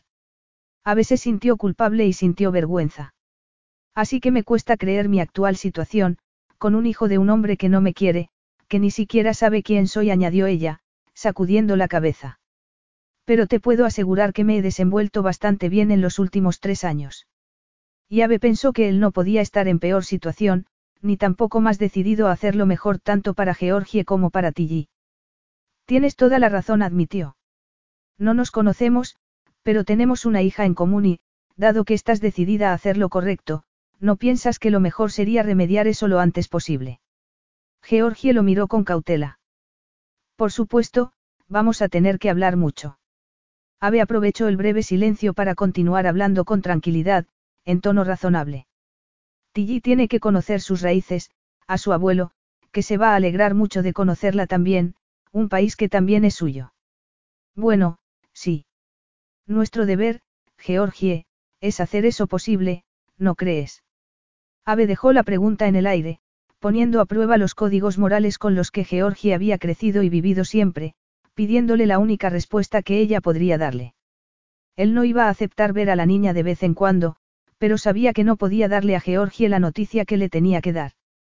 Le había hecho daño y tenía que hacer las cosas bien. Estaba convencido de que ella era una madre excelente, y quería demostrarle, y demostrarse a sí mismo, que él también podía ser un buen padre para Tilly. Así que, lo primero que tenemos que hacer, es empezar a conocernos mejor. ¿Quieres que seamos amigos? Después de todo lo ocurrido entre nosotros. Me parece mucho pedir, pero estoy dispuesta a mantener abiertos los canales de comunicación. Tilly solo tiene tres años. ¿Estarías preparada para dejarla conocer mi país sin estar tú a su lado? Tilly no va a ir a ninguna parte sin mí, le dijo ella. Por supuesto que no. Por eso quiero invitarte a que vengáis las dos a Karam conmigo. Yo tengo que regresar cuanto antes, pero allí podré dedicarle tiempo a la niña. Y tú y yo tenemos que trabajar en equipo por su bien, como padres. ¿No te parece? Ave contuvo la respiración mientras esperaba una respuesta. Estaba decidido a convertir a Georgie en su esposa, pero, por una vez, tendría que conformarse con aquel pequeño paso adelante. Capítulo 4. ¿Cómo iba Georgia a contradecir algo que era de lógica, dicho por un hombre que solo quería hacer lo correcto? No podía hacerlo, así que tendría que ir. Odiaba dejar tirado a Duncan y no sabía si debía contarle toda la verdad, aunque pronto decidió que lo que ocurriese con Ave solo sería asunto tuyo, y que ella volvería a Londres antes o después y querría continuar trabajando en el hotel, aunque decidiesen que Ave iba a ayudar económicamente a Tilly. Era consciente de que la niña y ella eran dos personas distintas y que, aunque Ave se sintiese obligado a mantener a su hija, no tenía ninguna obligación con respecto a ella. Por otra parte, ella tampoco quería nada de él. No obstante, tendrían que hablar de dinero porque así era el mundo en el que vivía Ave. Eran personas muy diferentes, con sueños y estándares de vida distintos. Si bien ella seguía sintiendo aquella ridícula atracción por él, era normal porque había sido su primer y último amante. No había tenido ninguna otra experiencia con otro hombre y así era muy difícil centrarse en el presente y olvidarse del pasado. Visitaría el país de Ave porque tenía sentido hacerlo, pero mantendría las distancias con él y trataría de todos los temas relativos a Tilly como si se tratase de una conversación profesional. Ave le había preguntado si podía volver a ver a Tilly antes de marcharse y se había quedado un buen rato al lado de la cama, observándola. Después, le había dado a Georgie un millón de instrucciones acerca de lo que ocurriría a continuación. El viaje. ¿Qué podía esperar? Lo que debía meter en la maleta. Cómo llegar hasta el aeropuerto. El conductor el vuelo. Habían quedado en verse en Karam, así que la sorpresa de Georgie fue enorme cuando, a la noche siguiente, abrió la puerta de casa y se lo encontró fuera, sin guardaespaldas y vestido de manera informal. ¿Qué haces aquí? Le preguntó, consciente de que ella estaba en pijama aunque todavía no eran las nueve. Me gustaría hablar de algo contigo antes de que vengas a Karam, le dijo él. No podía esperar a verte allí. ¿Qué ocurre? ¿Por qué estás tan serio? ¿Te importa si entro y nos sentamos? Me estás preocupado, Ave. Él sonrió para tranquilizarla. No te preocupes. Pero esperó a que estuviesen sentados cara a cara en el pequeño salón antes de empezar a hablar. Tenía la esperanza de que mi bello país me ayudase a convencerte, pero luego he decidido que tal vez tú no te encuentres tan cómoda, al no estar en casa. No tengo ni idea de qué estás hablando, Ave. Ayer hablamos de nuestro posible futuro. Sí, porque tú quieres formar parte de la vida de Tilly, ¿verdad? Sí, pero, al mismo tiempo, soy príncipe. Eso no se me ha olvidado, Ave. Él suspiró y cambió de postura. Todavía no conozco a mi hija, pero sé que quiero estar en su vida. ¿Qué me quieres decir? Que quiero que te cases conmigo, Georgie. Pienso que es lo mejor para todos. Ella intentó asimilar lo que acababa de oír, pero se negó a analizarlo. Lo miró fijamente, confundida, hasta que él le preguntó en tono enfadado. ¿No se te había ocurrido esa opción? ¿Casarme contigo? Le preguntó ella. Por supuesto que no se le había ocurrido. Estaban a punto de marcharse con el Akaram, como se le había ocurrido presentarse en su casa y esperar que ella accediese a casarse con él. Tienes que pensarlo, le dijo él, poniéndose en pie. ¿Te marchas? Nos veremos dentro de un par de días.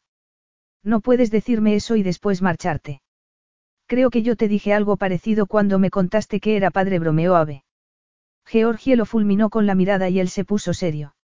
Sí, me voy a marchar para dejarte pensar, Georgie añadió. Ven a Karam, conoce la vida allí y mantén tu mente abierta. Recuerda que, si bien mi vida está a punto de cambiar, la tuya, también. Abel había dejado de piedra. Georgie se pasó los siguientes dos días dándole vueltas una y otra vez a su propuesta de matrimonio. No lo había visto venir, pero lo cierto era que Ave tenía razón, debía habérselo imaginado. ¿Cómo había podido pensar que un príncipe heredero iba a eludir su responsabilidad y aceptar ver a su hija solo de vez en cuando? Sin embargo, se había negado a tratar el tema las tres veces que habían hablado por teléfono. Cuando llegues aquí le había dicho en tono amable, pero firme, lo hablaremos. Todavía tenemos temas del pasado que solucionar, por eso te he dado tiempo suficiente para considerar mi propuesta. Georgie no había querido preguntarle qué ocurriría si la rechazaba. Ella tampoco quería abordar esa posibilidad por teléfono. No había manera de dejar de pensar en el tema, ni siquiera cuando estaba con Tilly. La habían sacado de su zona de confort y tenía la sensación de estar más perdida que en toda su vida. Tilly se mostró contenta, habladora y dispuesta a aceptar las deferencias que les habían otorgado. Al llegar al avión privado, que era tan lujoso que Georgie tuvo que hacer un esfuerzo para mantener la boca cerrada mientras miraba a su alrededor, la niña habló con la tripulación, formada por dos acompañantes y una joven encantadora que le ofreció todo tipo de aperitivos. Cuando el avión inició el descenso, Georgie estaba agotada y Tilly, profundamente dormida. Y dio un grito ahogado cuando abrieron la puerta y sintió el calor. Buscó con la mirada algún punto de referencia y clavó la vista en una resplandeciente limusina negra que se acercaba muy despacio hasta donde estaba el avión. Ave. Tenía que ser él. Georgie se sintió aliviada, tomó a Tilly en brazos y bajó las escaleras con la niña todavía roncando suavemente. Desde detrás de los cristales tintados de la limusina, Ave observó a Georgie mientras salía del avión con el rostro colorado, desconcertada, con Tilly en brazos. Sintió que el deseo de protegerlas amenazaba con abrumarlo. En tan solo una semana había vuelto a descubrir a una mujer a la que no había olvidado y se había convertido en el padre de una niña a la que todavía no conocía despierta. Una preciosa hija. Una mujer que iba a convertirse en su esposa, si es que conseguía convencerla de que viese la situación a su manera. Era lo correcto. Tenía sentido. Un matrimonio de conveniencia entre dos personas adultas cuya prioridad en la vida sería Tilly. Él no cometería el mismo error de su padre enamorándose de su esposa y quedándose destrozado con el fallecimiento de ésta. No, él entraría en aquel matrimonio con los ojos bien abiertos, lo mismo que Georgie y, sin expectativas relativas al amor, ninguno de los dos saldría herido. Era la solución ideal y él haría todo lo posible por alcanzarla. Salió del coche antes de que a su conductor le diese tiempo a abrirle la puerta, como exigía el protocolo, y caminó hacia Georgie. Esta, vestida con pantalones y una blusa, clavó la vista en el mar. Ave. Este se detuvo al ver que Tilly, que seguía acurrucada contra Georgie, abría los ojos y lo miraba por primera vez. Su hija su sangre. No había podido evitar sentirse culpable al saber que la propuesta que le había hecho a Georgie solo podía tener una respuesta. Porque Tilly era su heredera, una princesa por derecho propio, que necesitaría la protección que solo él podía darle. Solo tenía que encontrar la manera de explicárselo a Georgie. Ya había hablado con su padre, que había dado por hecho que se casarían. No obstante, se olvidó de cualquier sensación de culpa nada más ver a Tilly. Alargó las manos con seguridad, a pesar de estar nervioso, para poder tener a su hija en brazos por primera vez. Notó su calor y aspiró su olor, sorprendido ante la fuerza del impulso de protegerla que estaba sintiendo. ¿Qué tal el vuelo? preguntó, acompañando a Georgie hasta la limusina, en la que estaba encendido el aire acondicionado, y volviendo a entregarle a Tilly allí. Bien, gracias. Supongo que te sientes un poco fuera de lugar, pero no te preocupes. Ave se sentó y se giró hacia ella para mirarla. Parecía acalorada e incómoda. Te agradezco mucho que hayas accedido a venir. Ha sido un paso muy importante, sobre todo para ti. No tienen ni idea de qué está haciendo aquí. Pero está aquí, conmigo, y le vamos a explicar quién soy. Es demasiado pequeña para hacer preguntas o para entender las respuestas, le respondió Georgie con toda sinceridad. Después de todos los preparativos para llegar allí, se sentía agotada, y todavía tenían muchas cosas de las que hablar. La propuesta de matrimonio de Ave le parecía un sueño, pero no lo era. No obstante, no podía hablar del tema en esos momentos porque sabía que eso llevaría a una discusión para la que no se sentía con fuerzas. Apoyó la cabeza en el asiento y cerró los ojos. Ave estaba allí, le gustase o no, y tenía que apoyarse en él. Al crecer en la vicaría. Empezó a decirle, medio bostezando, sin abrir los ojos. Tuve mucho contacto con niños pequeños, sobre todo, en circunstancias complicadas. Los parroquianos venían a contar sus problemas y traían a sus hijos. Yo jugaba con ellos, los cuidaba, hablaba con ellos. Los niños son muy fuertes, más flexibles de lo que los adultos pensamos. Se giró hacia Ave y se ruborizó bajo su intensa mirada oscura. Fuera el paisaje era árido, aunque enseguida llegaron a la ciudad y Georgie sintió que se despertaba su curiosidad. Empezó a hacer preguntas, se sentó recta. Todo tenía una belleza minimalista. Los edificios eran altos, blancos, con mucho cristal y acero, tan modernos como en cualquier otra parte. No se ve mucha gente, comentó, girándose hacia Ave. Vives en Londres, le respondió él. Estás acostumbrada a que las aceras estén llenas. En todo mi país vive mucha menos gente que en Londres a pesar de que es mucho más extenso. Además, el calor hace que sea complicado estar al aire libre durante mucho tiempo. Eso me gusta, admitió Georgie. Fui a Londres después de Ibiza porque sabía que allí me sería fácil encontrar trabajo. Uno de los chicos del restaurante en el que trabajaba en Ibiza conocía a Duncan y me recomendó para el puesto. Era difícil encontrar trabajo en el campo, pero echaba de menos la paz y la tranquilidad. ¿No te resultó difícil cuidar de un bebé en medio del caos de la ciudad? Le preguntó él. Fue agotador. Intenta viajar en transporte público con un bebé. Es una pesadilla. Ave volvió a sentirse culpable al pensar que Georgie había tenido que pasar por aquella experiencia sola, sin él. Si hubiese estado presente cuando Tilly era bebé, a esas alturas ya estarían casados. La miró de manera comprensiva y se pasó el resto del trayecto explicándole lo tranquilo que era Karam, cómo era el desierto por las noches, lo claros que estaban siempre los cielos. El tema de la boda se cernía sobre ellos, pero aquel no era el momento ni el lugar de abordarlo. Así que aprovechó para presentarle a Georgie las ventajas de su país.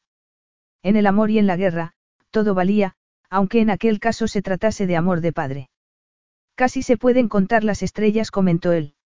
Y vio cómo Georgie levantaba automáticamente la vista al cielo violáceo en el que estaban apareciendo las estrellas doradas. En ocasiones murmuró Ave, en el desierto, si escuchas con suficiente atención, se oye el movimiento de la arena. Es como un susurro. Sabía que el calor y la novedad eran puntos a su favor y, antes de que hablasen de su propuesta, quería que Georgie pensase más allá de los inconvenientes y adoptase una visión más general.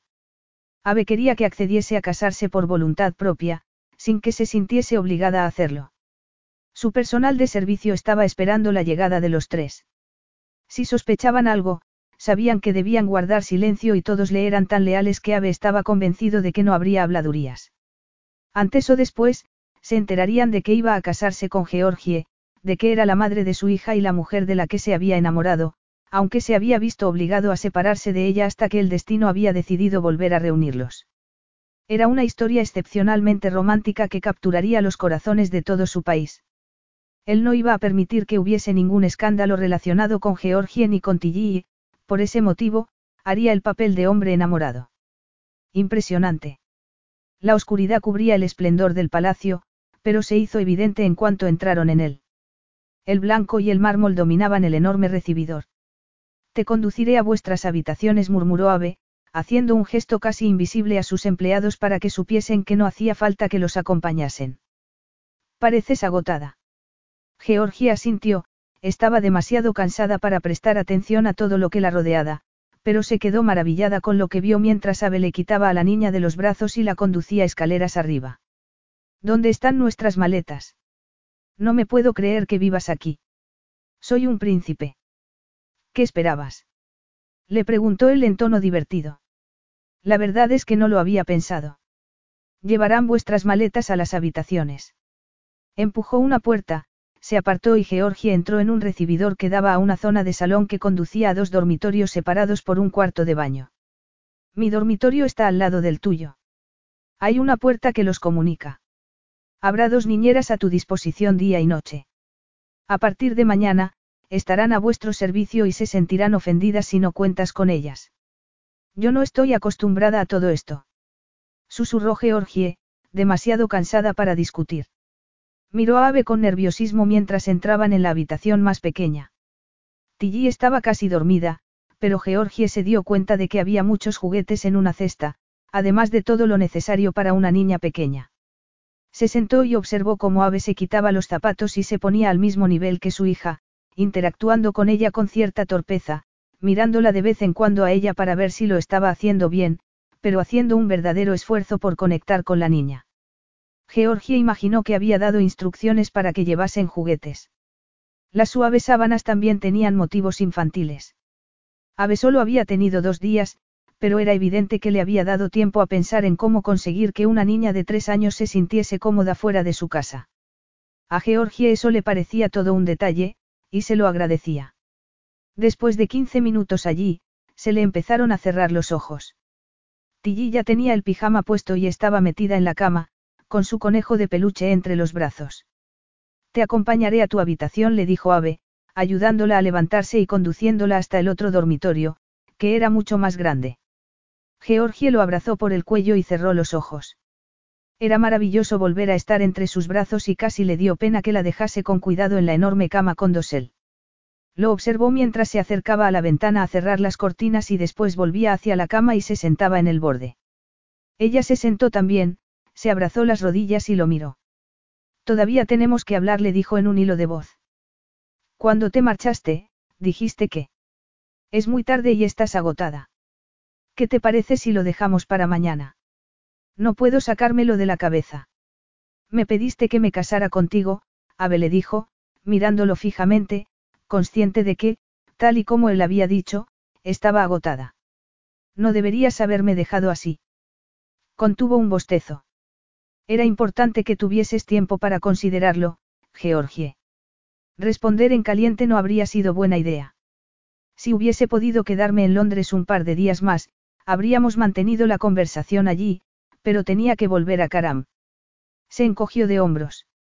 Ya me lo imagino. No lo pienses ahora.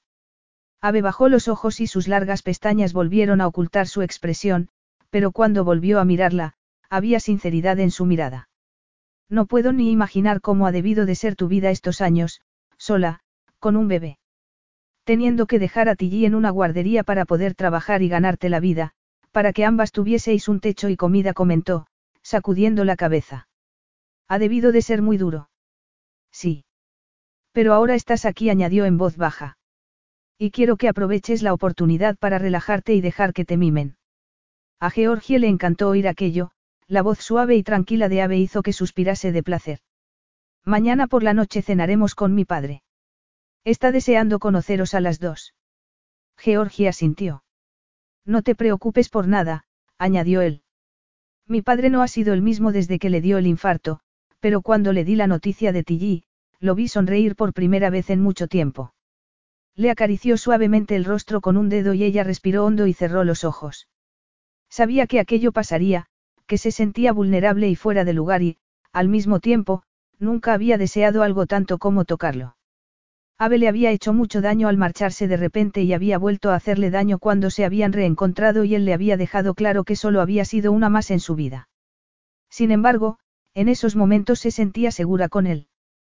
¿Cómo era posible? Recordaba cada caricia, la sensación de su cuerpo, como la había hecho sentirse. Intentó apartar aquellos pensamientos de su mente, pero no pudo. Tu padre, susurró ella, has dicho que está deseando conocernos y que está contento, pero también debe de sentirse decepcionado por las circunstancias que te han llevado a esta situación.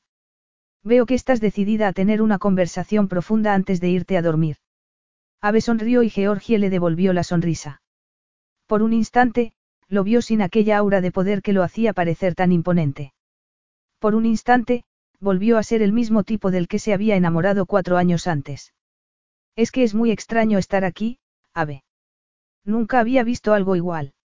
Hace una semana estaba tomando el transporte público para ir a trabajar, pasando el fin de semana con Tilly en el parque, y ahora estoy en un palacio, con niñeras, sentada en una cama que es más grande que todo mi apartamento. Eres un poco exagerada. No estoy preparada para algo así. En ocasiones, la vida da giros inesperados. Esto es mucho más que un giro inesperado, le dijo ella suspirando. Tu padre esperaría que te casases con alguien que haya sido educado para este estilo de vida. Deja de preocuparte por eso. Es más fácil decirlo que hacerlo.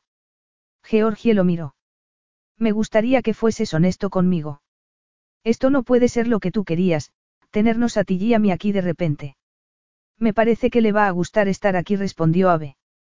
Sentía que era mejor evitar en esos momentos hablar de otros asuntos más importantes, sobre todo, porque a Georgie se le estaban cerrando los ojos.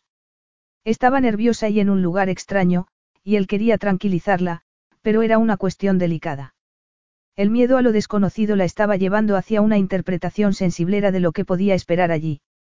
Él se puso en su lugar, intentó imaginarse cómo se había sentido Georgie al enterarse que estaba embarazada. Recordó a la chica que había conocido en Ibiza, que acababa de quedarse huérfana, sola en el mundo. Cuando él la había conocido, había sido tímida y había dudado antes de empezar una relación con él. Lo que a Ave le había resultado una novedad. Nunca había tenido dificultades para atraer a las mujeres, a cualquiera, a todas. Y el hecho de tener que hacer un esfuerzo para seducir a aquella había sido para él como pilotar un cohete en dirección a la luna. Así que cuando Georgie había rechazado su invitación a cenar, Ave se había sentido intrigado, pero jamás había imaginado que acabaría sintiéndose tan interesado por ella. Había viajado a Ibiza a comprar un hotel y, para ello, se había alojado en uno de los hoteles más caros de la isla con uno de sus guardaespaldas. El hecho de llevar guardaespaldas siempre atraía el interés de muchas mujeres.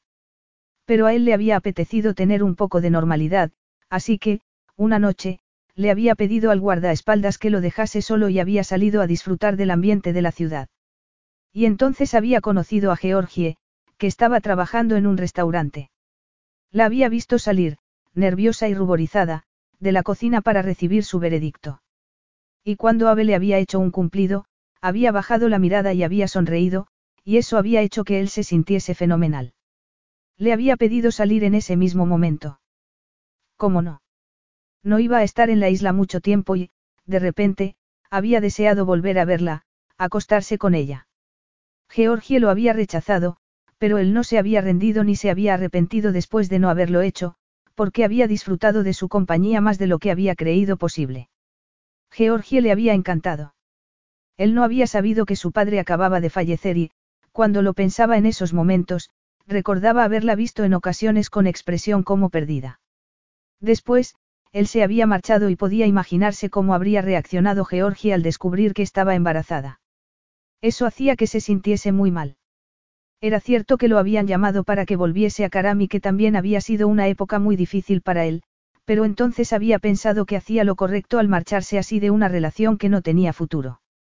Era la primera vez que se había comportado así, pero había preferido no pensar en ello.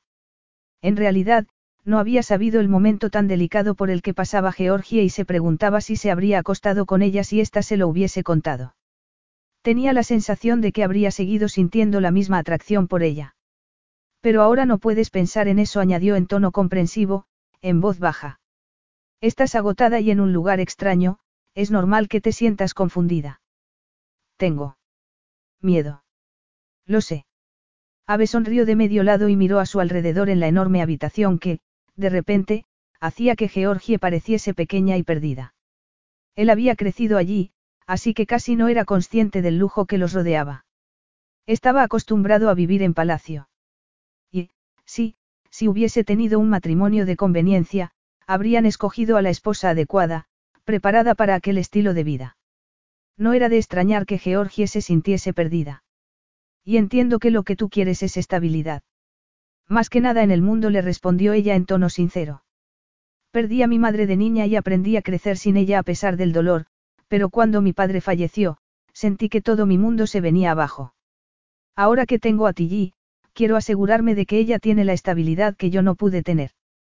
Ave pensó que Georgie ya tenía motivos suficientes para casarse con él, pero no iba a decírselo en ese momento. Lo entiendo, le dijo.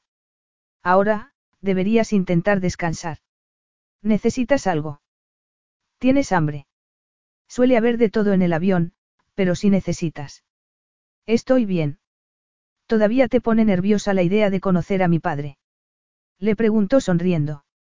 Era importante que Georgie estuviese tranquila y que se estableciese entre ambos una relación de confianza, sin que la sombra del pasado se cerniese sobre ellos. ¿Dónde vive? Te asustaría si te digo que también vive en un palacio. Lo contrario me habría sorprendido. Aunque un palacio más pequeño que este. Supongo que no los hay más grandes. ¿Qué haces con tantas habitaciones, Ave? En ocasiones, las ocupan diplomáticos, jefes de Estado, dignatarios que vienen de visita. Comentó él riendo. Bajó la vista a los labios de Georgie, que eran perfectos. Todavía recordaba su sabor y, en esos momentos, deseó volver a besarla. Se le aceleró el pulso solo de pensarlo.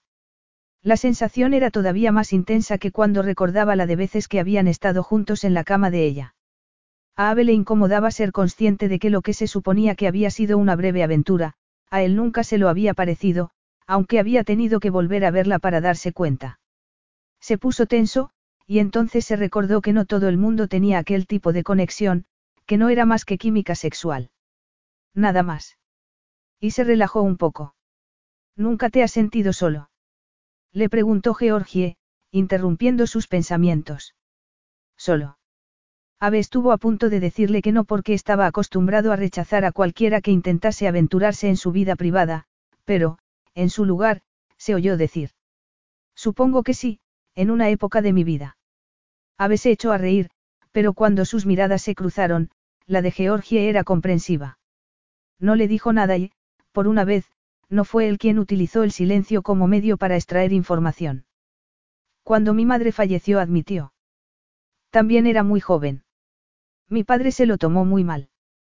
Continuó dirigiendo el país, cumpliendo con sus obligaciones como había hecho siempre, pero yo podía ver lo que había detrás de aquella fachada y no fue fácil para un niño. En realidad, los perdí a los dos aquel día. A mi madre porque falleció y a mi padre porque se quedó hundido en el duelo. Sacudió la cabeza, sorprendido con la dirección que había tomado la conversación. Cuando se recuperó, yo ya había crecido. Se golpeó los muslos con ambas manos y zanjó así la conversación. Entonces, si necesitas algo. Le dijo, señalando un timbre que había al lado de la cama. Llama y alguien te lo traerá. Georgie alargó la mano y lo agarró por la muñeca. Lo siento mucho, Ave. Sí, debiste de sentirte muy solo. Se habían acercado más el uno al otro, sin darse cuenta. De repente, la atmósfera estaba muy cargada de sentimientos y de un vínculo invisible que los llevó de aquel presente tan tenso al pasado que habían compartido. Ella tembló y bajó la mirada mientras Ave le acariciaba la mejilla. Iba a besarla. Georgie lo sintió y lo deseó con toda su alma. Suspiró, separó los labios, inclinó el cuerpo hacia él. Lo deseaba mucho y lo había anhelado muchas veces, pero en esos momentos, mientras sus labios tocaban los de ella, Georgie se dio cuenta de que su imaginación no le había hecho justicia a la realidad. Ave le metió la lengua en la boca e hizo que se tumbase contra la almohada. Hundió los dedos en su pelo corto y se apoyó en ella, recordándole con su peso las tórridas noches de pasión que habían compartido. De repente, Ave retrocedió y se puso en pie, y ella se sentó en la cama, avergonzada por haber perdido el control, odiándose por haber sucumbido a las traicioneras exigencias de su cuerpo, seducida por el hecho de que Ave le hubiese hablado con sinceridad por primera vez. Pero no estaba allí como turista. Ni tampoco era su amante.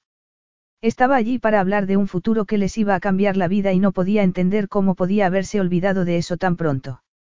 No podía mirarlo, pero supo que él la miraba al llegar a la puerta, con una mano en el pomo. No olvides que mañana cenaremos con mi padre, le dijo. No se me olvidará, le respondió ella en tono tan tranquilo como el de él. Georgie solo fue consciente de que había estado conteniendo la respiración cuando la puerta se cerró con cuidado detrás de él, y expiró largo y tendido antes de volver a dejarse caer sobre la almohada y clavar la vista en el techo. Capítulo 5. Georgie se levantó con un intenso rayo de luz que entraba a través de una ranura entre las cortinas. Tardó unos segundos en orientarse y recordar dónde estaba, en una cama extraña, en una casa extraña, en un país extranjero. No, en una cama extraña de un palacio en un país extranjero. Estaba en pijama y tuvo que hacer un esfuerzo por recordar los acontecimientos del día anterior. Había dejado un mundo atrás para entrar en otro completamente diferente. A pesar de la confusión, Ave había sido la constante y se había aferrado a él. Tilly se había adaptado con envidiable facilidad a su lujoso alojamiento antes de meterse en la cama de la habitación de al lado, mientras que ella. Gimió, enterró la cabeza entre los brazos al recordar el beso de la noche anterior y pensó que, de entre todas las cosas estúpidas que había hecho, besar a Ave había sido una de ellas. Lo había besado y había querido más. De hecho, después no sabía cómo había sido capaz de llegar al baño, darse una ducha y ponerse el pijama antes de caer rendida en la cama. En cualquier caso. Era un nuevo día. Saltó de la cama, entró en la habitación de Tilly y todo su mundo se vino abajo al darse cuenta de que la niña no estaba allí. Se pasó cinco minutos buscándola, abriendo y cerrando armarios, cada vez más asustada, hasta que recordó el timbre que había al lado de su cama, al que podía llamar en cualquier momento del día o de la noche. Llamó. Un par de minutos después golpearon la puerta suavemente y cuando Georgie la abrió vio a Ave al otro lado, con Tilly en brazos, y ella, impulsivamente, se la quitó y la abrazó con fuerza. Tilly protestó con vehemencia mientras Georgie fulminaba con la mirada a Ave. ¿Se puede saber qué pasa? inquirió, intentando controlar el tono de voz por su hija, que estaba pidiendo que la soltase. No pasa nada, le respondió Ave, sorprendido por su reacción. ¿Puedo pasar? Sí. Mamá, quiero jugar. ¿Jugar dónde, Tilly? Le preguntó ella, mientras la niña se retorcía entre sus brazos. Ave la fulminó con la mirada y Georgie se sintió mal. ¿Por qué no me han avisado cuando Tilly se ha despertado? Le preguntó ella en tono más calmado. He pensado que querrías dormir un poco más. Y como Tilly no conoce el palacio, yo había pedido que se quedase alguien en la puerta de vuestras habitaciones y me informase si, por casualidad, una niña pequeña y curiosa se asomaba por allí con ánimo de explorar. Tenía que haber dormido con ella. De hecho, lo pensé, pero estaba tan cansada. Dejó a Tilly en el suelo y volvió a abrazarla. Cámbiate de ropa, le sugirió Ave. Yo me ocuparé de Tilly mientras tanto. No tenías ningún derecho, murmuró Georgie mientras su hija volvía corriendo a su habitación y empezaba a jugar con sus peluches. Soy su padre, le respondió él en tono razonable. Tal vez no lo hayas aceptado todavía, pero tengo todo el derecho. No te conoce. Ahora me conoce un poco mejor porque hemos pasado un rato juntos. Ve a cambiarte, Georgie, e intenta dejar de verme como al malo de la película porque, si no, no vamos a poder llegar a ninguna parte. Georgie se dio cuenta de que estaba en pijama, es decir, con una camiseta vieja y unos pantalones cortos ajustados. De repente, fue consciente de que llevaba puesta muy poca ropa. Eso la hizo ruborizarse, asintió con brusquedad. Está bien, pero tenemos que hablar. Sí, por supuesto. Antes de ver a mi padre esta noche, hay varios asuntos importantes que debemos tratar. Tilly ha desayunado ya. Cuando te cambies, te acompañaré al lugar en el que ha estado jugando, supervisada por dos niñeras altamente cualificadas, por si piensas que no he cuidado como debía de mi hija. No he pensado eso. No pongas en mi boca palabras que yo no he dicho, Ave.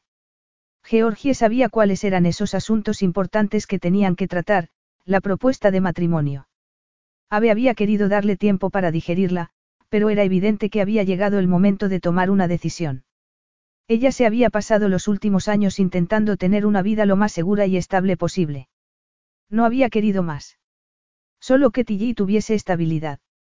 Y en esos momentos tenía la sensación de que su mundo se tambaleaba y tenía que encontrar la manera de volver a equilibrarlo. De repente, anheló su rutina como empleada mal pagada de un hotel. Corrió a cambiarse mientras miraba de reojo a Tilly, que le estaba presentando a Ave a sus peluches. Y se dijo que tenía que recordar que, fuese quien fuese Ave, no tenía por qué tener siempre la última palabra. Ella era la madre de Tilly, había sido una muy buena madre durante los últimos tres años, y tenía sus derechos. Se puso unos pantalones vaqueros y una camiseta y deseó haber escogido mejor la ropa que metía en la maleta, teniendo en cuenta que iba a estar en un palacio, aunque entonces se encogió de hombros y pensó que le daba igual. Tilly y Ave levantaron la vista cuando ella volvió al salón. Tilly sonrió de oreja a oreja y Ave sonrió también, pero con cautela. ¿Estás jugando a las comiditas, Tilly? Le preguntó Georgie, ignorando al macho alfa que había tumbado en el suelo, al lado de su hija. Notó que él la miraba también mientras se agachaba y le acariciaba el pelo a su hija. Tilly tenía el pelo muy suave, la piel de un color dorado claro y los ojos tan oscuros como su padre. Cuando sonreía, como en ese momento, le salían unos hoyuelos en las mejillas. Mamá, hay una tienda de juguetes.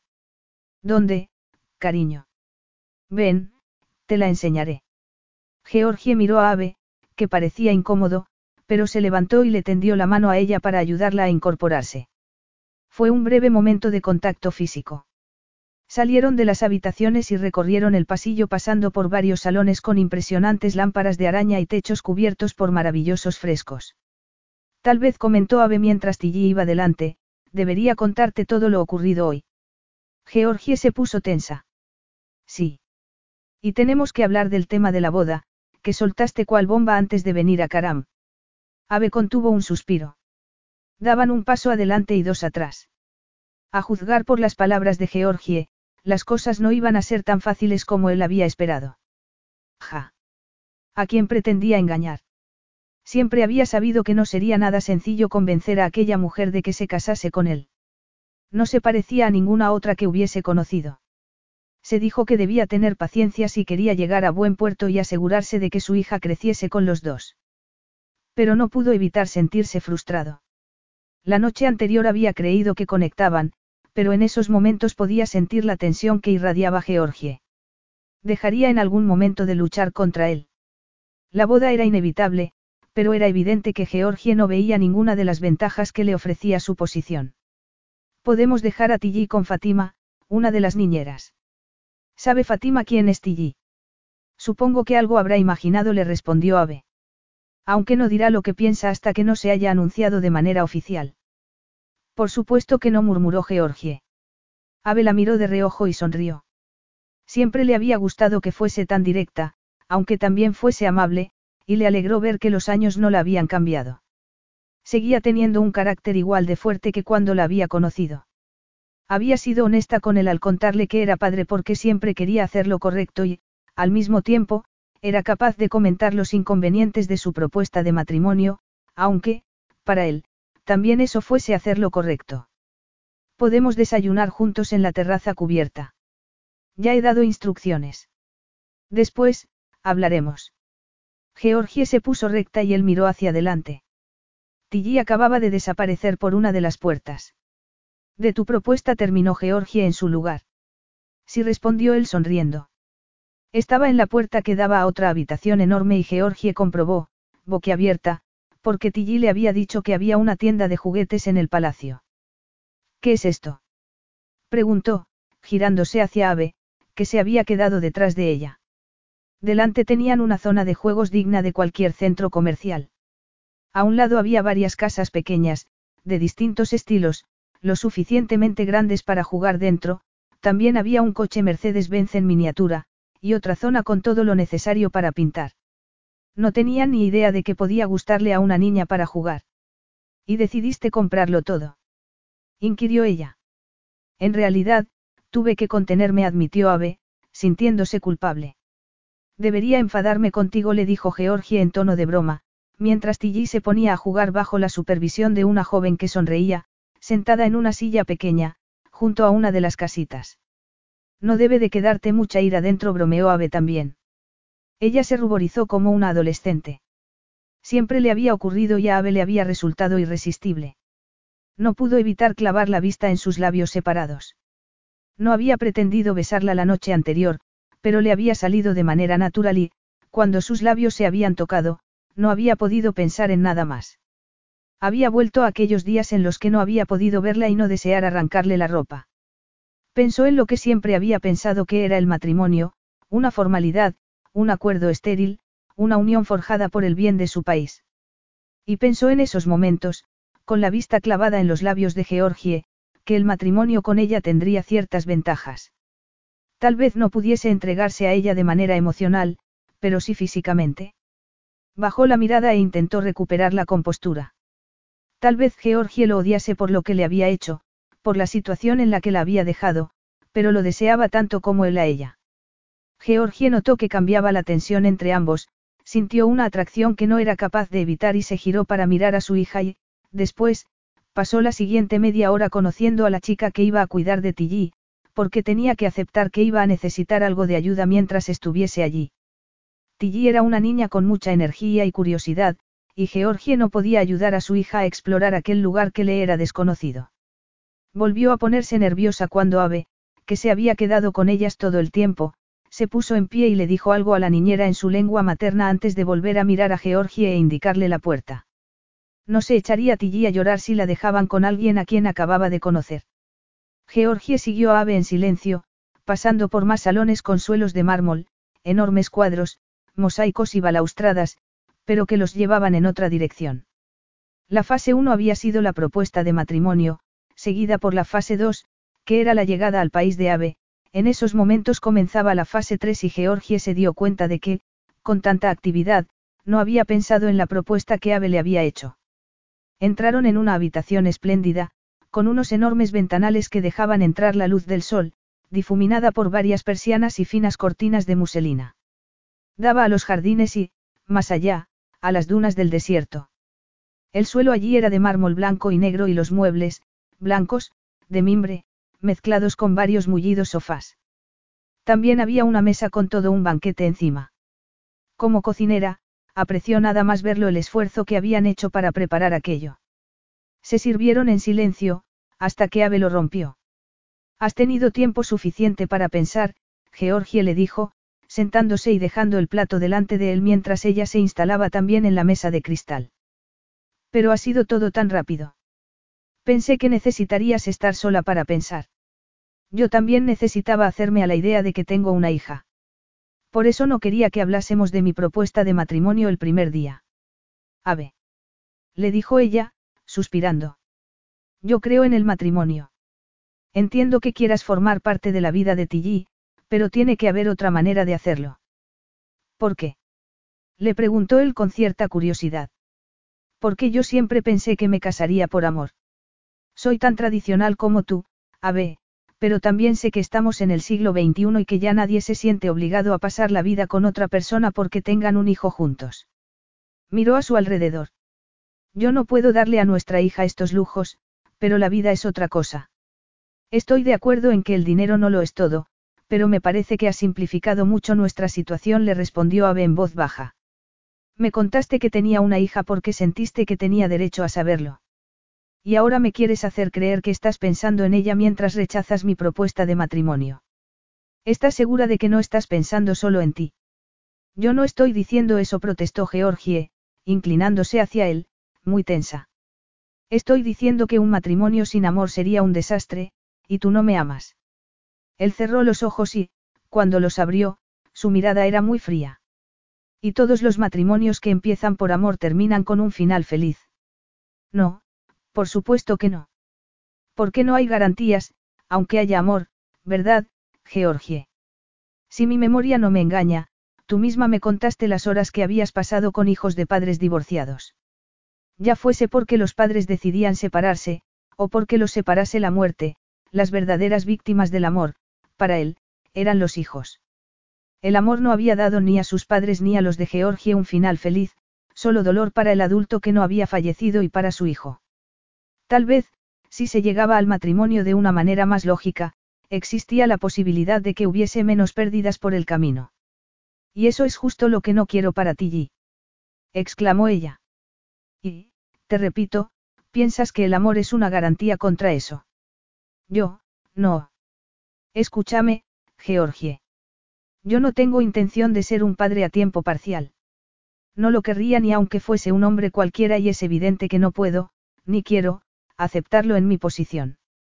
Tilly es una princesa por derecho propio, con riqueza propia, aunque te negases a casarte conmigo, ella necesitaría protección. Tú se la vas a poder dar. Georgia intentó responder a esas preguntas con sinceridad, pero no le resultó sencillo. Se preguntó si el hecho de querer casarse por amor era egoísta por su parte, se preguntó si el amor era más importante que la seguridad. Se estremeció al pensarlo. Tilly también merece conocer este país, conocerlo de verdad. ¿Estarías dispuesta a privarla de eso, Georgie. Por intentar, tú, encontrar el amor. Le preguntó Ave con una ceja arqueada. No es un crimen que quiera pasar mi vida con alguien que me ame, protestó ella en un susurro. No, por supuesto que no, pero, en este caso, estarás de acuerdo conmigo en que tus deseos no pueden anteponerse a las necesidades de una niña que es demasiado pequeña para tomar sus propias decisiones. Yo quiero que mi hija crezca aquí, que herede lo que es suyo, y que esté siempre segura mientras recibe la mejor educación posible. Te vas a interponer tú porque anhelas un cuento de hadas que, en realidad, no existe.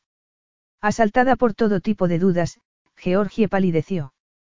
¿Cómo era posible que la vida que siempre había querido tener, en la que la habían educado, pareciese de repente un sueño egoísta que solo podía alcanzar si sacrificaba a la persona más importante de su vida? Tenía el corazón acelerado. Estaba dispuesta a sacrificar el futuro de Tilly por el suyo propio. No tiene sentido darle muchas vueltas, añadió Ave. Tilly se merece la mejor vida que le podamos ofrecer y eso significa estar aquí, con su padre y su madre. Juntos. Casados. Y el amor no tiene nada que ver con todo eso. A Georgie le sorprendió que Ave pudiese ser tan frío. En realidad, acababa de descubrir que no era el hombre cariñoso y apasionado al que había conocido. Pero se había enamorado de él. Ella, que creía en el amor, que había dado por hecho que su vida sería como la de sus padres. Se había enamorado de él y seguía teniendo sentimientos por él. ¿Acaso no era ese el motivo por el que le costaba tanto acceder a casarse con él? Odiaba a Ave porque le hacía desear lo imposible. Haré lo que sea mejor para mi hija y, por extensión, lo mejor para ti, añadió él en voz calmada, casi comprensiva, pero me gustaría saber cómo te sentirías tú si decidieses seguir tu camino. ¿Qué has dicho? Le preguntó ella, frotándose las sienes para intentar aliviar la tensión. Existe otra opción, Georgie. Que vuelvas a Londres para intentar cumplir un sueño imposible. Dime cómo te sentirías cuando Tilly fuese lo suficientemente mayor para entender que decidiste negarle la vida que habría tenido aquí. ¿Y cómo te sentirías si viniese aquí, a estar conmigo y con la mujer con la que yo me case en un futuro, que decidiría acerca de algunos asuntos relativos a ti con la que, sin duda, establecer un vínculo. ¿Qué te parecería eso? Y si, para entonces, tú todavía no hubieses conocido al hombre perfecto. ¿Y si tuvieses que despedirte de Tilly sabiendo que va a venir a esta parte del mundo a estar con otra familia? ¿Y si, al rechazar mi propuesta, descubrieses que la estabilidad que quieres para Tilly está aquí, con mi familia, en vez de contigo en Londres? Georgie lo miró consternada, porque Ave no podía haber dicho nada que la dejase más intranquila. Tuvo que reconocer que, por muy dañino que Ave pudiese ser para ella, era evidente que quería lo mejor para su hija. Todo lo que había dicho, lo había dicho pensando en Tilly. Y admitía que, dado que Tilly era su heredera legítima, estaba dispuesto a casarse con ella, aunque eso significase sacrificar la manera normal de encontrar una esposa adecuada. En otras palabras, él estaba dispuesto a sacrificarse. Y, además, cómo se sentiría ella si se casaba con otra mujer, que lo haría. Era cierto, mientras ella intentaba encontrar al hombre perfecto, él se casaría con quien tuviese que casarse y continuaría con su vida. No quiero tener que pelear contra ti, añadió Ave. ¿Qué quieres decir con eso? Que lucharé por la custodia de mi hija si es necesario. Yo soy su madre. Le espetó ella. Conocía sus derechos, pero esos derechos tal vez podían verse minados por las extraordinarias circunstancias de su situación. Tal vez Ave pudiese ganar solo porque era príncipe. Estaba dispuesta a arriesgarse a algo así. Jamás te excluiría de la vida de nuestra hija, Georgie, pero tampoco me quedaría de brazos cruzados si decidieses volver con ella a Londres. Se sentó recto y la miró fijamente. No quiero una guerra, y no quiero obligarte a casarte conmigo, pero tienes que pensar que hace cuatro años nos entendíamos muy bien, Georgie, y seguimos entendiéndonos. Abandona las armas y tal vez te des cuenta de que somos tal para cual. Ella se preguntó qué ocurriría si abandonaba las armas y lo perdonaba. Para él, era mucho más sencillo. Siempre había dado por hecho que tendría un matrimonio de conveniencia y sí, además, tenía química con su esposa, mucho mejor. Sin embargo, para ella era posible que dejar atrás el pasado supusiese abrir una caja de Pandora mucho más grande que la que tenía abierta ya. ¿Y si se enamoraba todavía más de él? ¿Y si perdía la seguridad que tanto había anhelado siempre? O ya la había perdido al entrar en aquel palacio. Ni siquiera me caes bien, Ave, después de lo que hiciste. Le dijo, pero no fue capaz de hablar con firmeza y, mucho menos, mirarlo. Tengo la sensación de que te has acostumbrado a pensar así y te cuesta no ser sentimental, pero tienes que intentarlo, por el bien de Tilly. Georgie lo miró y se quedó hechizada por su belleza, allí sentado, tan seguro de todo lo que decía. Este no es mi mundo, protestó ella en voz baja. Y Ave esperó un par de segundos antes de contestarle. Si te conviertes en mi esposa, mi mundo será el tuyo, y de nuestra hija. Ave guardó silencio mientras seguía mirándola a los ojos y ella sintió calor por todo el cuerpo. Se dio cuenta de que se había ido acercando a él sin quererlo. De repente, tenía mucho calor y estaba nerviosa, así que se puso en pie y se acercó a la ventana, para mirar hacia aquel mundo que Ave le prometía que iba a ser suyo. A sus espaldas dejó un delicioso desayuno, casi sin tocar, y una habitación impresionante, amueblada con todos los lujos que el dinero podía comprar. Delante de ella se extendían los magníficos jardines y, más allá, el desierto. No se dio cuenta de que Ave se había acercado a ella hasta que vio su reflejo en el ventanal. El corazón se le detuvo un instante y, después, se le aceleró. Se giró y lo tenía tan cerca que, si hubiese alargado la mano y la hubiese apoyado en su pecho, habría podido sentir los latidos de su corazón. Cásate conmigo, Georgie le dijo él en voz baja, buscando su rostro con la mirada. Supera el resentimiento para que consigamos que funcione. Ave apoyó la mano en el cristal que había detrás de ella, atrapándola, hipnotizándola con su mirada. No soy tu enemigo, añadió. De hecho, como te demostré con el beso de anoche. Eso fue un error. De verdad. Georgie sabía que iba a volver a besarla y sabía que eso la iba a confundir todavía más porque su cuerpo iba a responder. Se estaba derritiendo y sabía que Ave tenía razón. No podía fingir que no se sentía tan atraída por él como cuatro años antes. No obstante, se estremeció al notar sus labios calientes y entonces gimió y él le pasó la lengua por el contorno de la boca antes de metérsela dentro para saborearla. Georgie se aferró a su camiseta de algodón y lo apretó contra ella y se sintió muy bien. Él fue el primero en apartarse, pero no demasiado, y se quedó con la vista clavada en el rostro encendido de Georgie. No es solo que nos llevemos bien, murmuró, además, tenemos esto, que es mucho más que una ventaja. Capítulo 6. Georgie sintió que las palabras de Ave la envolvían como una caricia, tan seductora como el beso. ¿Qué había pensado que ocurriría al contarle lo de Tilly? En cualquier caso, no había esperado aquello. Y, sin embargo, si retrocedía al momento en que había vuelto a verlo en aquella habitación, de espaldas a ella, con los guardaespaldas junto a la puerta, tan alto y dominante, un príncipe tenía que haberse dado cuenta de que algo así podía ocurrir. Le había dicho que se había despedido de su ingenuidad nada más enterarse de que estaba embarazada. Había tenido que madurar muy deprisa, como madre soltera, para lidiar con todas las exigencias de la maternidad sin ningún apoyo y, sobre todo, sin el apoyo del padre porque había desaparecido de repente. Así que, al verlo, había pensado que daba igual que fuese un príncipe, que ella seguiría haciendo lo que tenía que hacer, lo correcto, y que, si él quería tener algún tipo de relación con su hija, ella estaría encantada. Se había equivocado por completo. De verdad había pensado que estaba emocionalmente recuperada del daño que Ave le había hecho. Había pensado en él prácticamente todos los días de los últimos cuatro años, pero Georgie había intentado engañarse y había querido pensar que podría enfrentarse a cualquier dificultad porque, al fin y al cabo, como madre de Tilly, siempre tendría la última palabra. Pero Ava Susein era un príncipe heredero, lo que significaba que aquello de tener la última palabra se convertía en algo mucho más complicado. Era un hombre de honor, que cumplía con sus obligaciones, y esas cualidades habían hecho que respondiese como había respondido ante la situación que se le había presentado. Sorprendente. Tal vez no. Porque ella jamás se habría enamorado de alguien que no fuese decente y honrado. Y ese hombre decente y honrado quería, por supuesto, hacer lo correcto. Él le había expuesto sus motivos para casarse con ella con la lógica aplastante que caracterizaba al nuevo ave que estaba empezando a conocer.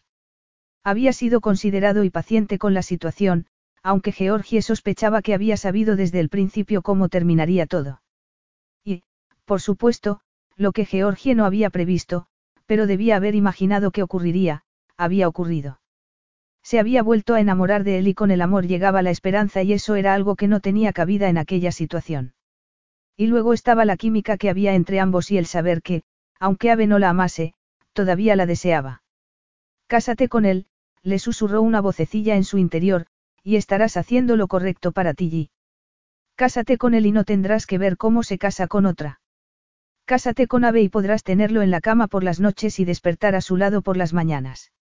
Ave tenía razón, se entendían, cuando ella no se ponía a pensar en lo mucho que lo odiaba, y sabía que lo odiaba por lo que la hacía sentir, y no porque fuese una mala persona. Y la prueba era cómo había reaccionado cuando ella le había contado que tenía una hija. ¿Y bien?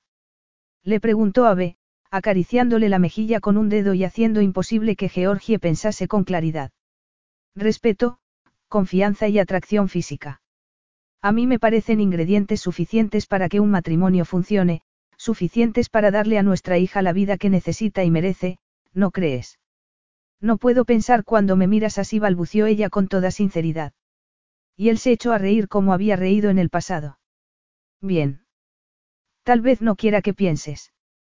Tal vez solo quiera que me des la razón en todo.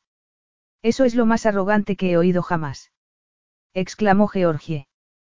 Pero él seguía riendo, seguía mirándola de aquella manera que la ponía tan nerviosa, y Georgie tuvo que bajar la mirada y sonreír muy a su pesar. Supongo que tiene sentido, le dijo.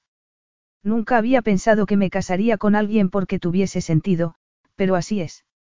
Me voy a casar con él porque tiene sentido, pero también porque lo amo, pensó entonces. Aunque Ave jamás se enteraría, no tenía sentido, sabiendo que el amor de Georgie no sería correspondido, pero ella sabía que, de haberlo odiado, jamás habría podido aceptar su propuesta, fuesen cuales fuesen los argumentos. ¿Podrías contestarme de manera un poco más clara? Le preguntó él en tono de broma. Ella lo miró a los ojos. Bueno, sí, acepto tu propuesta de matrimonio. Ella hizo una pausa y él se llevó una mano a la oreja y frunció el ceño. ¿Por qué haces eso? ¿Por qué estoy esperando el pero? Admitió sonriendo. Y me alegra ver que no llega.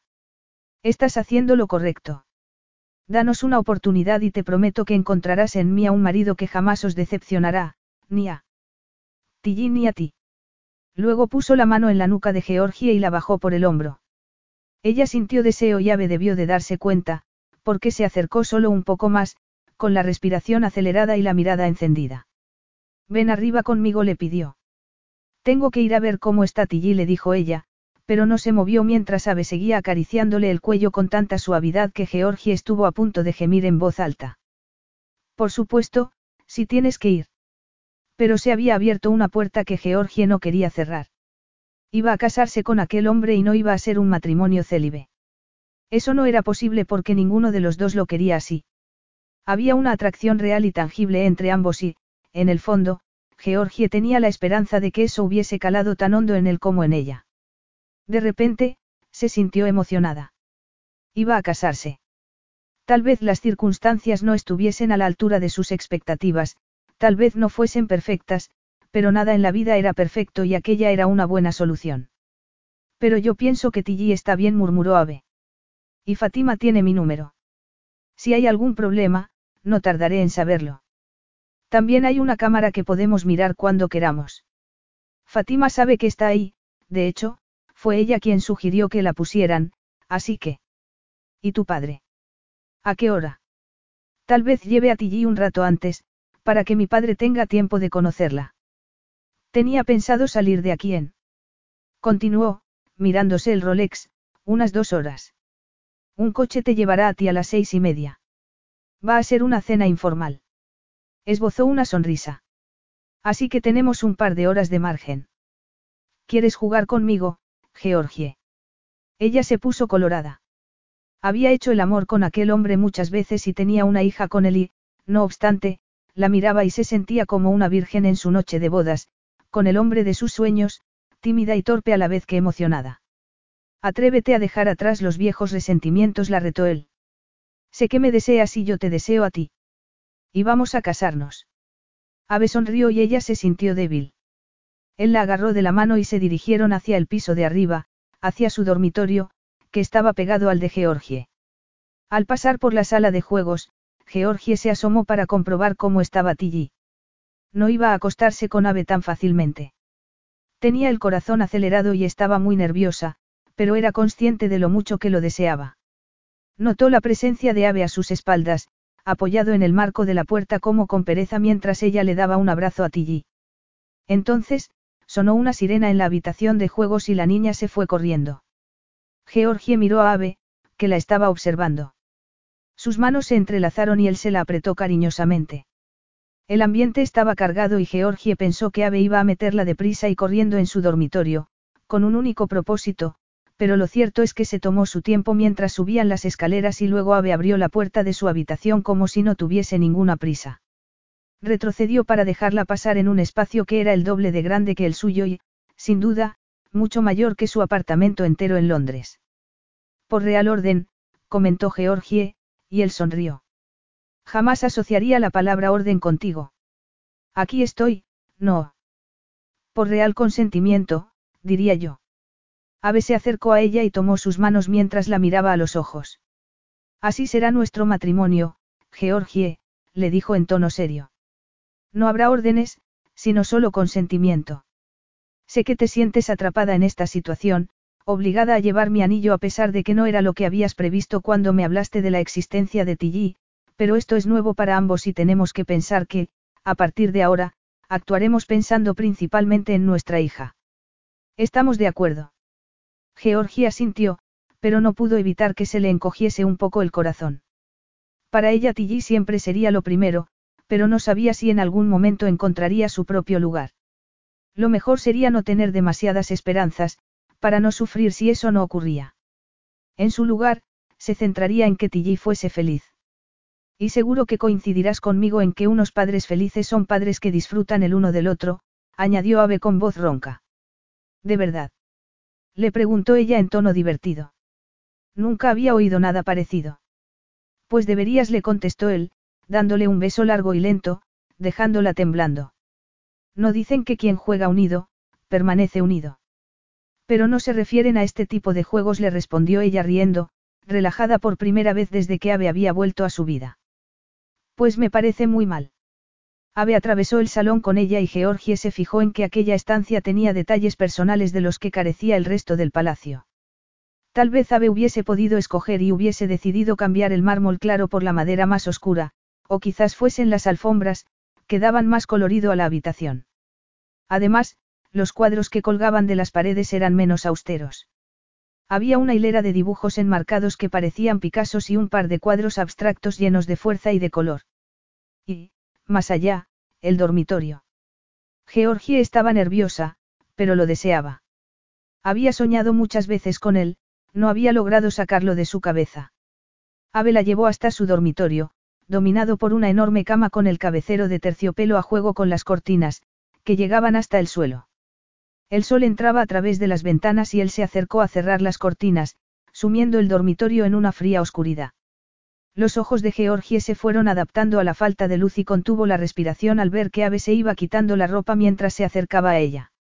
Como le había ocurrido el día anterior, Georgie recordó la primera vez que se había acostado con él, los nervios, la atracción y la sensación de que podía confiar en aquel hombre. Contra todo pronóstico, volvía a sentir lo mismo en esos momentos. Ave estaba ya medio desnudo y Georgie lo observó con la boca abierta, fascinada.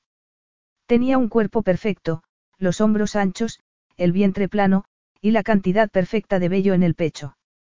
Era muy masculino y sensual, y era todo suyo. Aunque fuese por los motivos equivocados. ¿Cómo había llegado ella hasta la cama?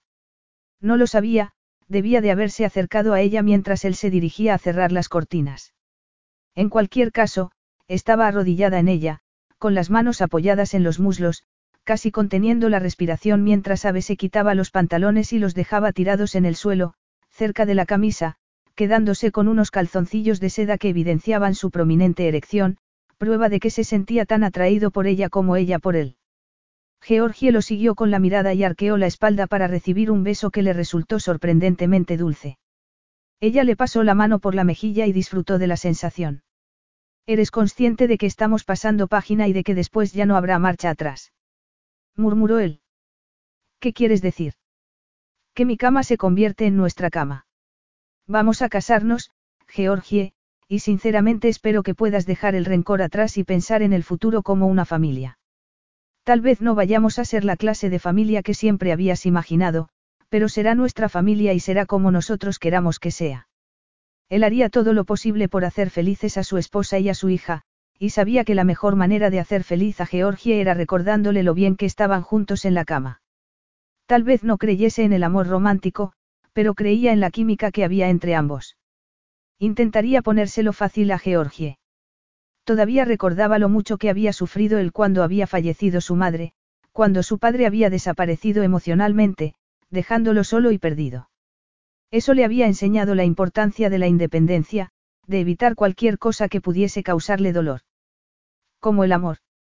Jamás permitiría que Georgie sufriese por aquel matrimonio, ni por él, y le recordaría que lo que habían tenido era suficiente para los dos. Lo entiendo. Por supuesto, Ave tenía razón. Georgie asumiría la nueva situación y, aunque no fuese como ella había esperado, tenía que admitir que podía haber sido mucho peor.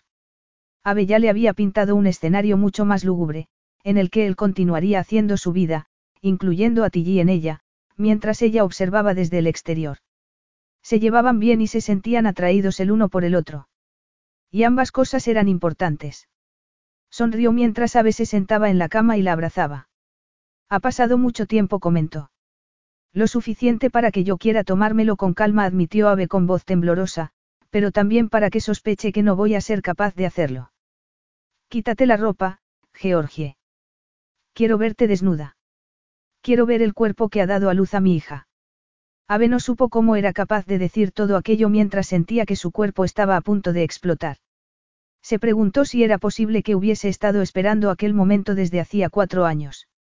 No era posible pero fue lo que sintió mientras la veía quitarse la ropa y dejar al descubierto los pequeños y exquisitos pechos. Eres preciosa, le dijo con voz ronca. Tú también eres increíble, admitió ella. A Ave se le encogió el corazón. Siento no haber estado a tu lado durante el embarazo y después le dijo sin pensarlo. Te habría pedido que te casases conmigo entonces y habría hecho todo lo necesario para asegurar el bienestar de nuestra hija.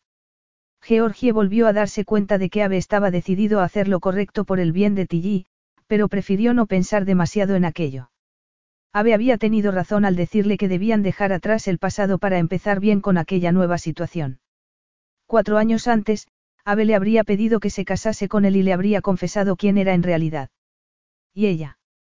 ¿Lo habría aceptado? Por supuesto que sí. Le habría dolido que no le hubiese dicho quién era desde el principio, pero se habría dejado convencer por sus argumentos.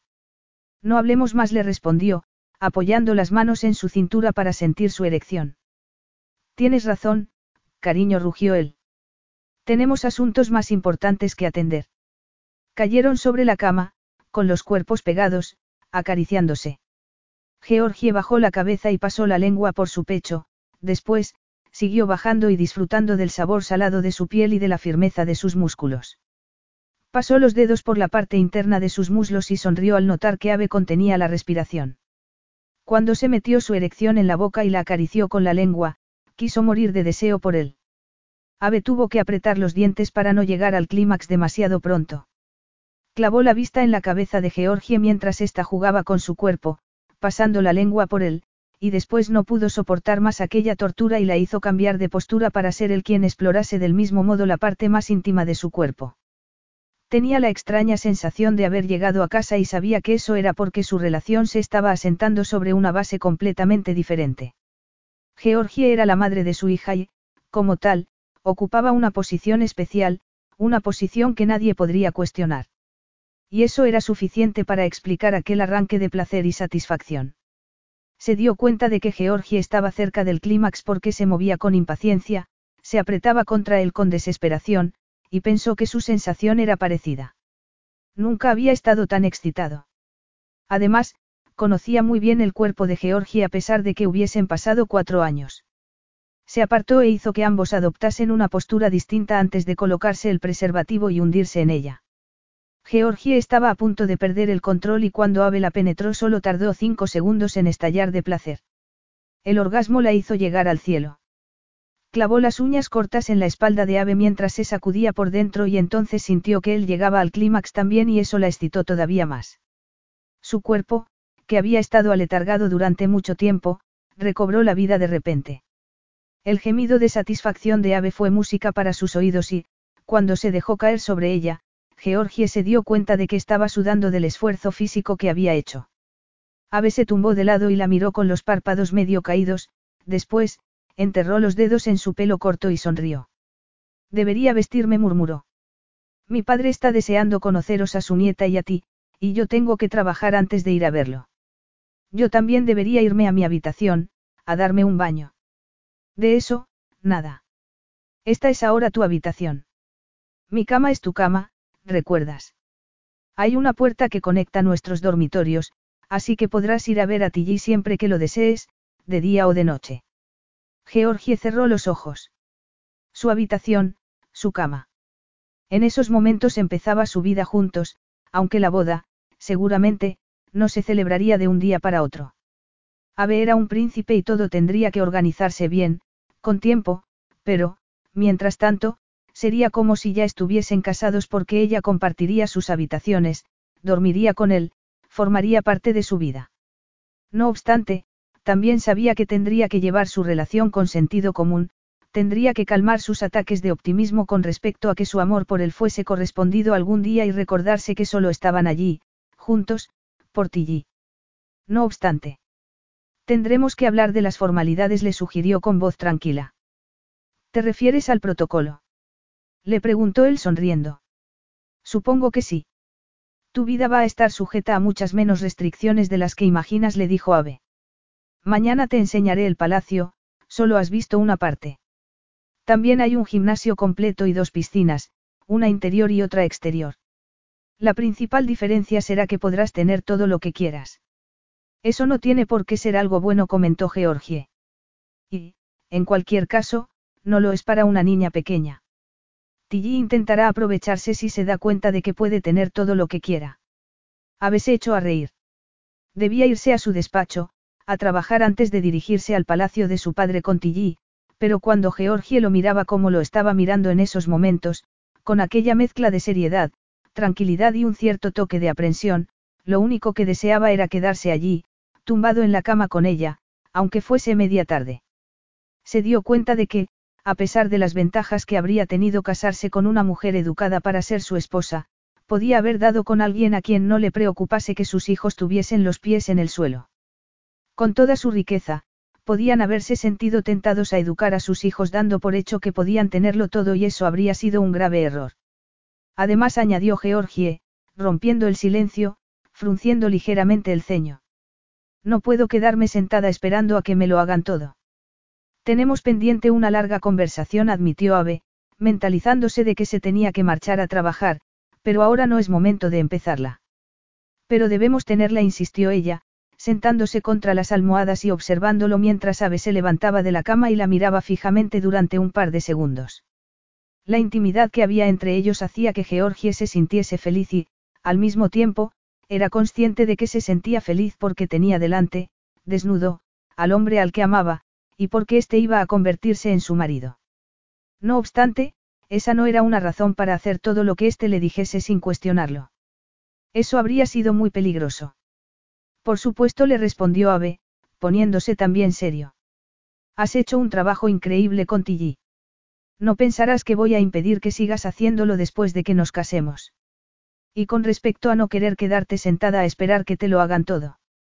Lo cierto es que jamás habría imaginado algo así de ti. En cualquier caso, buscaré un hueco en mi agenda para que tengamos esa conversación, porque, a juzgar por la expresión de tu rostro, tengo la sensación de que piensas que es una conversación que yo preferiría evitar. La expresión de mi rostro debería estar diciéndote que soy yo la que lo va a dejar todo para empezar una nueva vida aquí, contigo, por el bien de Tilly. No quiero pensar que voy a terminar mal porque, de repente, todo lo que conozco ha desaparecido y tengo que adaptarme a una vida muy, muy diferente. Lo comprendo, Georgie le respondió Ave, pasándose los dedos por el pelo. Déjamelo a mí. Todo irá bien. No tienes de qué preocuparte. Ella asintió, pero se quedó tensa en la cama mientras él se duchaba y volvía poco después, ya vestido, a la habitación. Era tan guapo que la hacía perder la poca fuerza de voluntad que le quedaba. Habría sido muy sencillo enamorarse completamente de él, pero Georgie sabía que lo de dejarlo todo en sus manos y no preocuparse por nada era más fácil de decir que de hacer. Ave no tenía nada que perder. Ella estaba en una posición más difícil, y lo estaría todavía más cuando se casase con él, por lo que necesitaba tener una red de apoyo para no correr el riesgo de sentirse perdida si las cosas no salían bien.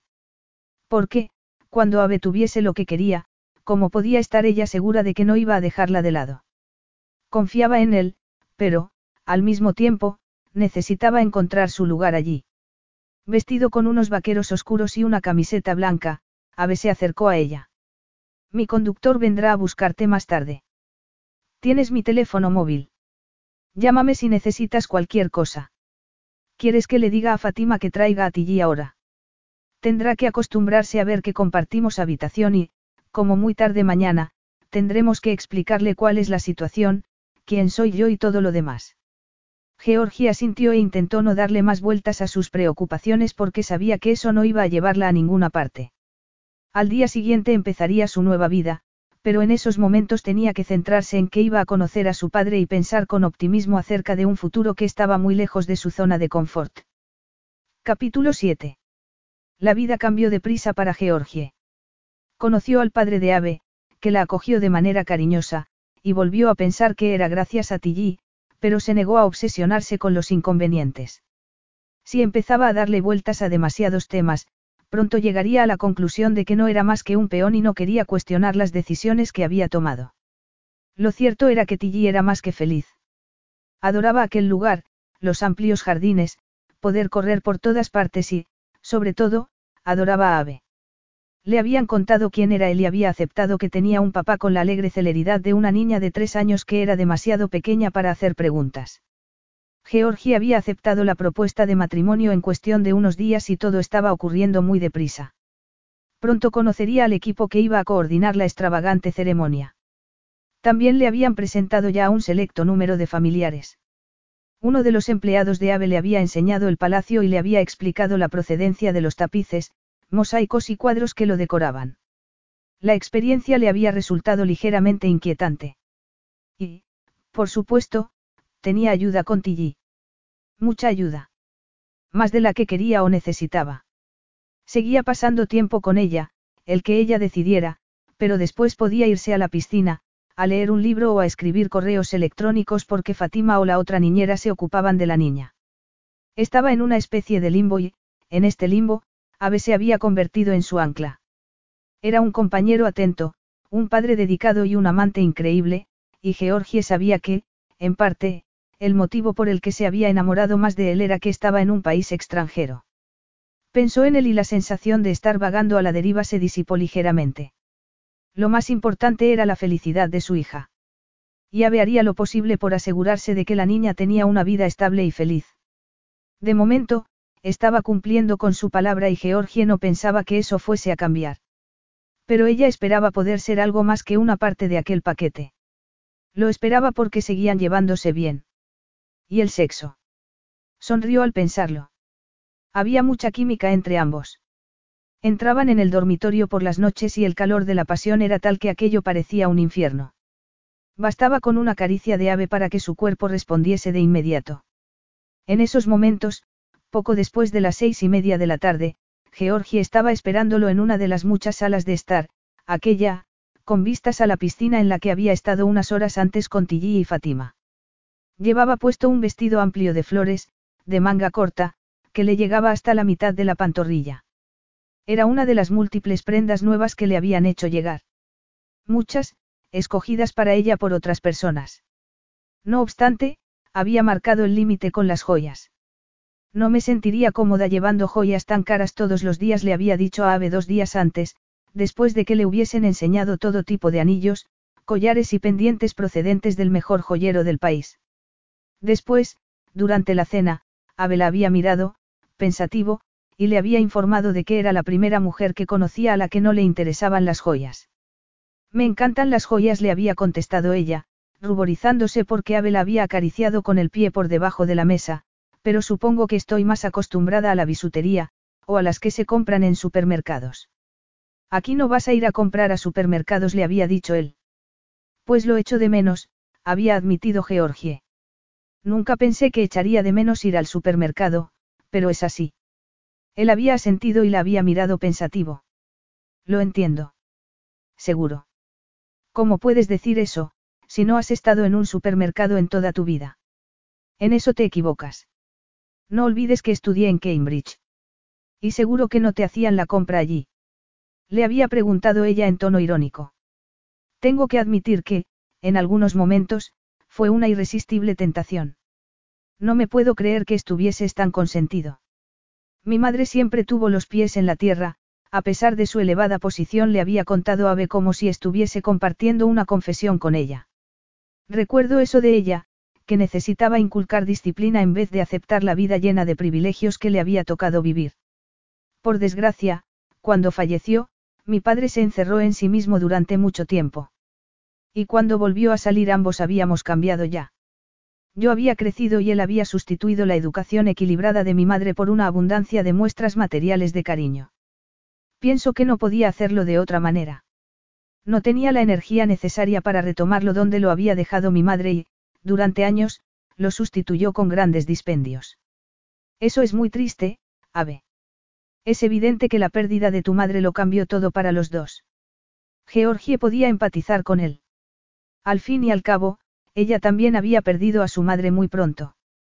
Entendía que Ave desease tanto proteger a Tilly y que quisiese evitar enamorarse, como si reprimiendo ciertas emociones fuese a evitar sufrir. También había visto en su expresión que era una época de su vida en la que prefería no profundizar, así que no le había extrañado que cambiase de tema de conversación. Los cuidadores formaban parte del trato, había añadido en tono desenfadado, pero yo siempre he aprovechado cualquier oportunidad para entrar en un supermercado a comprar algo. Georgie se echó a reír. Tal vez tu padre tuviese miedo a perderte a ti también, de ahí los guardaespaldas y los caprichos materiales, para intentar mantenerte cerca. Tal vez pensó que, después de haber perdido a tu madre, ya no necesitabas más disciplina. Es posible le había contestado él con cierta tristeza, pero podía haber intentado darme su tiempo y su compañía, su apoyo durante. Después, había vuelto a cambiar de tema y Georgie no había querido insistir más. Abe era demasiado orgulloso para permitir que se acercase más a él, pero el hecho de que se hubiese abierto con ella había hecho que Georgie volviese a desear que tuviesen una relación más profunda. Después, Abe se había echado a reír, la había mirado con deseo y la había llevado al dormitorio. Oyó sus pasos en el suelo de mármol y sonrió. Entonces, lo vio aparecer en la puerta, muy sexy, con unos pantalones de lino y una camisa blanca. Los colores claros realzaban su piel y su pelo morenos. Abe iba a llevarla a cenar fuera y ella estaba encantada porque, como cocinera, le habría gustado probar nuevos sabores y combinaciones todos los días. Estas, increíble le dijo Abe en voz baja, acercándose a ella y deteniéndose al ver que se ponía en pie. Alargó las manos y tomó las de Georgie. Estaba muy guapa con aquel vestido amplio que lo ocultaba todo y, al mismo tiempo, resultaba muy sensual. Notó sus manos suaves, vio sus ojos muy abiertos y con esa expresión de cautela que solían tener. Volvería a confiar en él alguna vez. Ya la había abandonado en una ocasión y Ave no podía evitar pensar que, si no hubiese sido un príncipe, en esos momentos Georgie no estaría allí con él. Sí que le habría contado que habían tenido una hija, porque habría seguido haciendo lo correcto, pero Ave sospechaba que, de haber sido un hombre normal y corriente, ella se habría mantenido firme y habría querido conservar su libertad. Pero él no era un hombre normal y corriente, así que la había convencido para que hiciese lo mejor para Tilly, aunque tuviese que abandonar sus sueños para ello. Ave había sido sincero cuando le había dicho que su hija tenía derecho a una educación que solo podría recibir allí, en Karam. Después, le había explicado qué ocurriría si ella rechazaba su propuesta. Ave sabía que era imposible que se sintiese como en casa, pero no iba a darle la vida de cuento de hadas con la que la Georgia más romántica había soñado siempre. Él había sido testigo del impacto que la muerte de su madre había tenido en su padre, todavía recordaba su propio dolor al perderla. Su obligación en esos momentos era reinar en su país, para lo que necesitaba mucha fuerza emocional y tener esa fuerza solo era posible manteniendo libre su corazón. Al fin y al cabo, su padre no había vuelto a ser el mismo desde que su esposa había fallecido y tanto dolor y estrés habían tenido como resultado un infarto. Así que Ave tendría que hacer los sacrificios que su padre había sido incapaz de hacer para ser el rey que su país necesitaba. No obstante, dentro de aquellos límites, podía hacer todo lo necesario para que la vida de Georgie fuese lo más cómoda posible y el hecho de que hubiese tanta química entre ambos era una gran suerte. ¿A dónde vamos? Le preguntó ella. Espero que no sea un sitio muy elegante, Ave, no estoy segura de que este vestido sea apropiado. Es un sitio muy informal.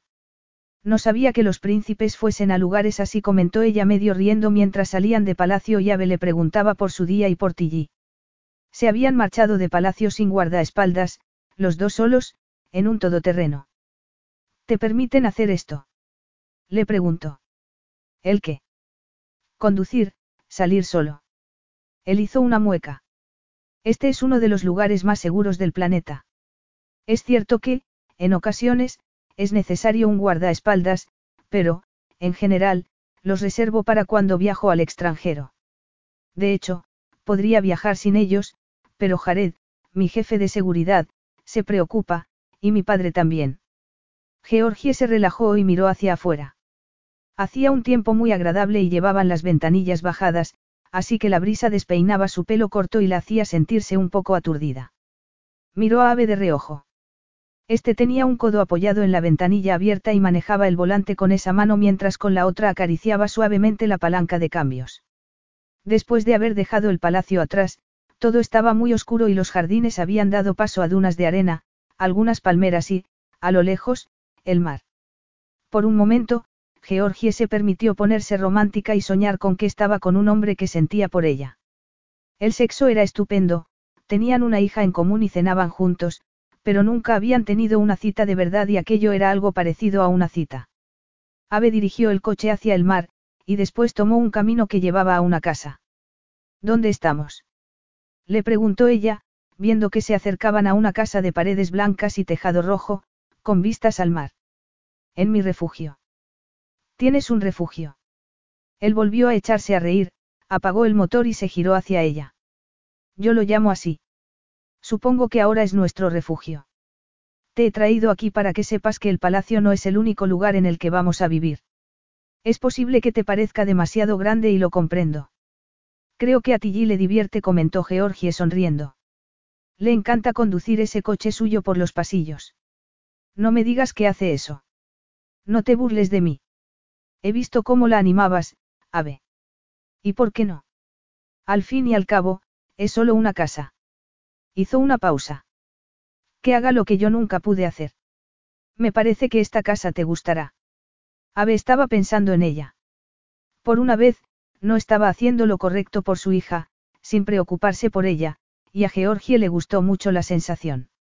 Nos han dejado la cena, pero vamos a estar solos.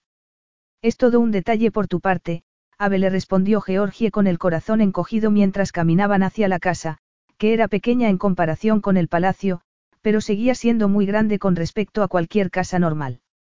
Ave tomó su mano y entrelazó los dedos con los suyos. Soy muy detallista, murmuró.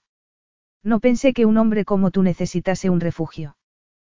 ¿Para qué lo necesitas? ¿Acaso no lo necesita todo el mundo? No te veía así, le dijo ella riendo mientras Abe empujaba la puerta para que entrasen en la casa. Georgie miró a su alrededor. El recibidor era grande, pero los suelos de madera le daban calidez y hacían que pareciese más acogedor que el palacio. A un lado había una escalera que daba al piso de arriba y al frente un pasillo cubierto por alfombras de seda que se abría a varias habitaciones que debían de tener vistas a las dunas y, más allá, al mar. Ave la condujo hacia la cocina, donde habían puesto la mesa con una delicada vajilla y había varias bandejas cubiertas que él destapó con exagerada pomposidad. Había hecho todo aquello por ella, así que, lo admitiese o no, algo debía de importarle. Es diferente, ¿no crees? Le preguntó él mientras abría la nevera para sacar una botella de vino. Es estupendo, admitió Georgie, sentándose y viendo cómo Ave servía las copas. Me gustaría decirte algo. Sí. Él la miró fijamente durante unos segundos, después, se sentó enfrente de ella. Esto es una novedad para mí, Georgie empezó muy serio mientras ella contenía la respiración. Sería aquella la declaración de amor que tanto había estado esperando. Esta casa siempre había sido mi espacio porque, sí, como a todo el mundo, me gusta tener un lugar en el que relajarme, lejos del estrés del día a día. Nunca había traído a nadie, pero quiero que sientas que este lugar también es tuyo y me gustaría que te mudases a vivir aquí, dejando el palacio para ocasiones formales.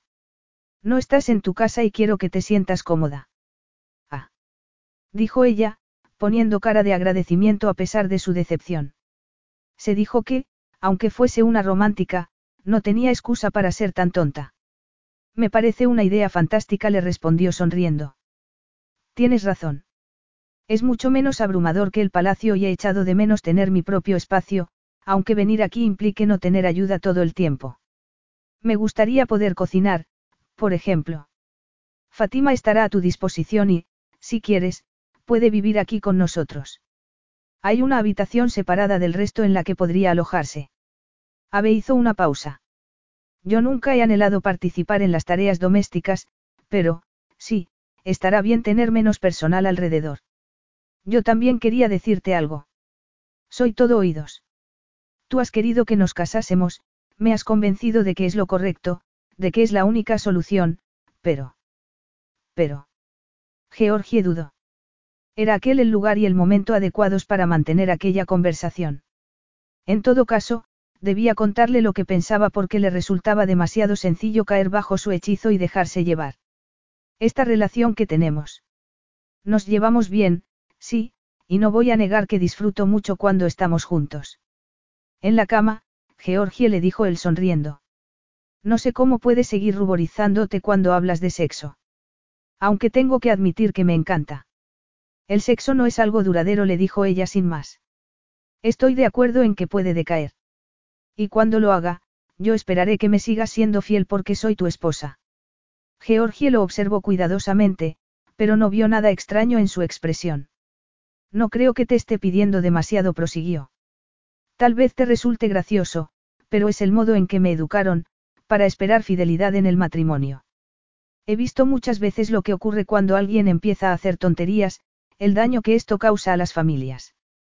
Tal vez tú pienses que es mejor que los padres vivan juntos, sean cuales sean sus circunstancias, pero el adulterio es tan dañino que yo jamás podría aceptar. Tienes mi palabra. Ah. Bueno. De acuerdo. Georgie suspiró aliviada. Tenía que estar segura. Sí. Ahora, espero que no vuelvas a preocuparte por eso. No solo tienes mi palabra, sino que te prometo también que, si en algún momento me siento tentado a serte infiel, te lo contaré y te daré la posibilidad de romper nuestro matrimonio. Georgia sintió. Y lo mismo espero por tu parte, continuó Ave. ¿Y si eres tú la que decide volar del nido? Yo no soy así. ¿Cómo puedes estar segura, Georgie? Sé que te han educado con principios, pero en la vida nada está escrito en piedra.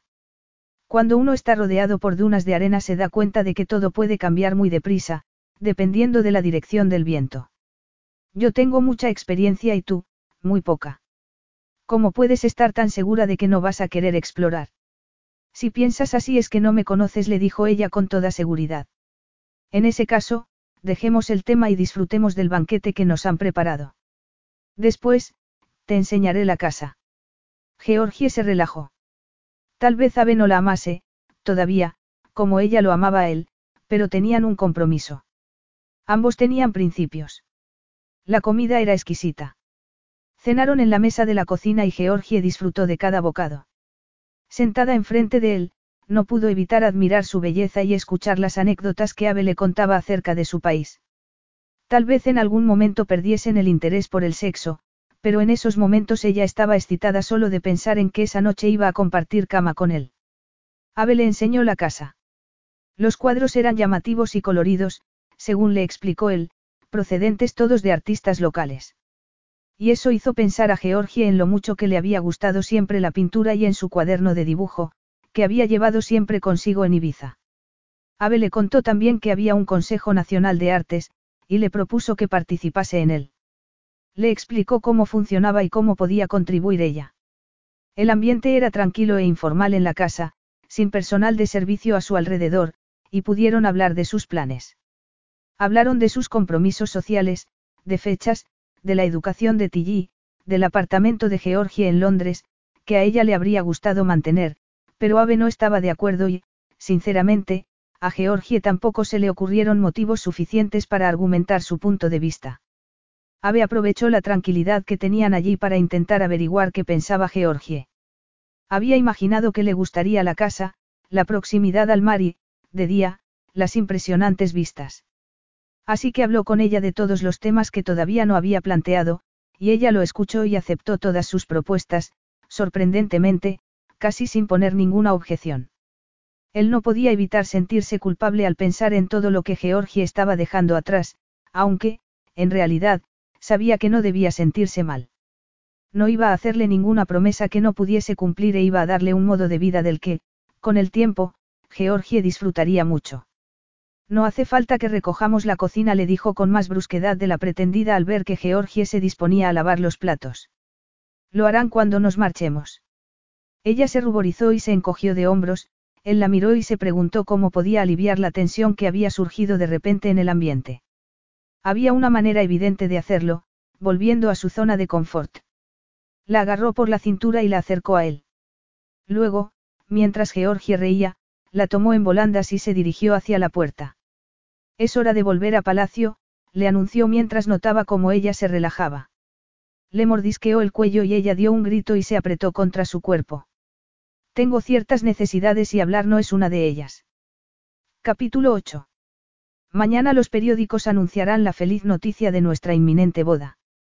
Al día siguiente, estaban desayunando en el patio, con Tilly presente, sin dejar de moverse y hacer preguntas, sobre todo, relativas a la piscina y a cuándo podía bañarse. Pensé que ya lo sabía todo el mundo. Tilly. Georgie pensó que todo iba demasiado deprisa. Había viajado a Carán para conocer el país junto con Tilly pensando que irían allí un par de veces al año a visitar a Ave. No había imaginado que se acostaría con él. En especial, después de haberse pasado cuatro años pensado que Ave la había utilizado y después la había dejado sin darle ninguna explicación.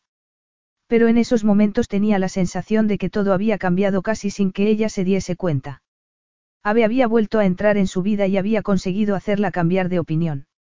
Iba a casarse con él y vivir de un modo que jamás habría soñado. Y ella se había ido enamorando poco a poco de él otra vez y, en esa ocasión, no tenía la impresión de que pudiese ser algo pasajero. Tenían una hija en común y sus sentimientos eran cada vez más fuertes. Pensó en el anuncio de su matrimonio y se sintió como un personaje de una película de Disney. Es el protocolo, le explicó él. Tilly, ¿te vas a comer ese pan o solo vas a jugar con él? Quiero bañarme. Tengo calor. Le respondió la pequeña. Georgie miró a su hija, que había cambiado mucho desde que habían salido de Londres. Parecía más alegre, con más energía, más curiosa. Bajo el brillante sol, su piel se había puesto del color del bronce pulido, como la de su padre, y tenía un aspecto muy sano. Ya no se pasaba el día en la guardería y algún rato en el parque. Pero, sobre todo, la niña estaba feliz porque tenía un padre que pasaba tiempo de calidad con ella todos los días. Georgie se dijo que eso también era bueno para ella, tener a alguien con quien compartir las responsabilidades y también las divertidas anécdotas de Tilly. A Georgie le gustaba todo de aquel hombre y, al mismo tiempo, se sentía insegura porque estaba entregando su vida a una persona que no había hecho nada que pudiese indicarle que la amaba. Primero tus clases, Tilly, y después la piscina. Una joven iba a darle clases todos los días y Tilly, que era una niña muy despierta, ya estaba aprendiendo a leer y nociones básicas de un idioma que, en algún momento, también sería el suyo. Y cuando empezase el siguiente trimestre iría al colegio, batalla que Georgie había ganado con facilidad, convenciendo a Ave de que la niña necesitaba estar con otros niños, a pesar de que Ave había estado más a favor de que Tilly recibiese a los profesores en casa. Georgie vio cómo Tilly se marchaba con Fatima después de haberle dado un abrazo y miró a Ave con el ceño fruncido. Este dejó su servilleta sobre la mesa y echó la silla hacia atrás para poder estirar las piernas. ¿Hay algo que te preocupe, Georgie? Le preguntó, arqueando las cejas. No le respondió ella, apartando la mirada. Suéltalo. Deberías irte a trabajar, le dijo ella, intentando esbozar una sonrisa. El trabajo puede esperar. Entonces, una vez que salga en titulares no hay marcha atrás, murmuró ella. Me resulta extraño. Ahora que estaba acostumbrándome a que tú y yo nosotros. Tengo que prepararme para dar una conferencia de prensa. ¿Tú pretendías dar marcha atrás? Le preguntó Ave sorprendido. ¿Cuántas veces tendría que convencerla de que creyese en él, de que todo iba a salir bien? La miró, tan delgada, mordiéndose el labio inferior, tan femenina con aquella camisa de manga corta amarilla y aquella falda ligera. Sintió el deseo de protegerla. Era la madre de su hija, así que era comprensible, pero se sintió frustrado, así que se pasó los dedos por el pelo y siguió mirándola fijamente. No, pero... Entonces, ¿cuál es el problema? Que todavía hay que organizar muchas cosas. ¿Te preocupas demasiado? Por supuesto que sí. ¿Cómo no voy a preocuparme? Es un paso muy importante y me siento. Georgie suspiró y él alargó la mano y entrelazó los dedos con los de ella. En el hotel ya lo saben, le aseguró él, intentando tranquilizarla. Sí, he hablado con ellos. Gracias por haberles dado la noticia tú. Tú estabas preocupada por otras cosas. Con respecto a tu piso está en venta. Dijiste que querías que transfirieran el dinero a tu vecina, que te había ayudado a cuidar de ti. No te preocupes, que será así. No sé cómo habría podido hacerlo yo sola desde aquí. Ya hemos hablado de la escolarización de Tilly. Y el Consejo Nacional de Artes. Están deseando que participes cuando te sientas con ganas. Le dijo él. La conferencia de prensa es solo un trámite, Georgie. No tienes que preocuparte por eso. Supongo que tengo la sensación de que todo está yendo muy deprisa y no puedo pararlo, aunque no quiera pararlo, pero... Entiendo que uno se siente seguro cuando piensa que puede tomar sus propias decisiones, terminó Ave en su lugar. Ella asintió. Y que la idea de verlo por escrito, en la prensa, te pone nerviosa, continuó él. Georgie volvió a sentir. Pero ya te he dicho que no es más que un trámite. Ya has hecho la parte más dura, que era conocer a mi padre, a mi familia y amigos. Además, la boda no será de un día para otro. Habrá varios cientos de invitados, por lo que tardará en organizarse por lo menos un mes. Vas a tener tiempo de tranquilizarte, créeme. ¿Cómo puedes estar tan seguro de todo? Le preguntó ella, algo más relajada, sonriendo. Nadie puede estar seguro de todo, murmuró él, aunque es cierto que yo suelo estarlo y que suelo tener la razón. Se puso en pie y le tendió la mano a Georgie. Gracias por ayudarme, Ave le dijo ella en tono seco. Me alegra saber que estoy con alguien que siempre tiene razón. ¿Verdad que sí? Le contestó él sonriendo de medio lado. Ahora, tengo que marcharme a trabajar, así que no me tientes. ¿Tentarte? ¿A hacer qué? inquirió ella, sonriendo con inocencia. Esta noche te lo contaré. A la mañana siguiente, la habitación estaba vacía cuando Georgie se despertó. Habían hecho el amor apasionadamente la noche anterior y después ella se había quedado dormida y no había oído marcharse a Ave ni tampoco a Tilly. Miró el teléfono móvil, se dio cuenta de que eran casi las nueve y, consternada, salió de la cama, se puso la bata y se dirigió a la habitación contigua, donde se encontró con Ave y Tilly, que estaban escogiendo la ropa que iba a ponerse su hija. Me he quedado dormida. exclamó ella mientras se ataba el cinturón de la bata y estudiaba la ropa que había tirada por el suelo. ¿Qué estáis haciendo? No tiene derecho una señorita a escoger lo que quiere ponerse. Preguntó Ave, que estaba sentado en el suelo, con las piernas estiradas, mirando a su hija con ternura. Ya ha desayunado y Fátima va a venir a buscarla en media hora para llevarla al palacio de mi padre. Va a conocer a algunos de sus compañeros de colegio. Nosotros iremos también cuando se hayan marchado los periodistas. Vaya, se me había olvidado por completo. No pasa nada, tienes todavía un par de horas. Ven aquí. Estábamos intentando decidir qué ropa era mejor para conocer a los nuevos amigos de Tilly. De momento, va ganando la falda de tul rosa, comentó Ave señalando la prenda que había aparecido misteriosamente en el armario de la niña un par de días antes. Georgie los miró a los ojos, allí en el suelo, tan tranquilos, y pensó que no se habría acordado de la rueda de prensa si Ave no le hubiese dicho nada. Las fotografías de ambos juntos aparecerían en la prensa de todo el mundo y todos sus amigos y conocidos la verían del brazo del impresionante príncipe. Por primera vez, Georgie agradeció que Ave le hubiese pedido que se casase con él para que su hija pudiese acceder a un legado que le correspondía por derecho propio, y para que lo hiciese con la debida protección. En esos momentos, la idea de que Tilly fuese de su pequeño piso en Londres a aquel palacio varias veces al año le pareció una locura. La niña se habría sentido muy confundida. Tilly, ¿no prefieres el vestido de flores y las sandalias? Le preguntó ella sonriendo. Es aburrido, respondió la pequeña inmediatamente. Tan contestona como la madre comentó Georgie mientras Ave sonreía divertido. Durante un rato, Georgie se olvidó de todo el estrés y disfrutó escogiendo la ropa de Tilly, que estaba en todo su elemento.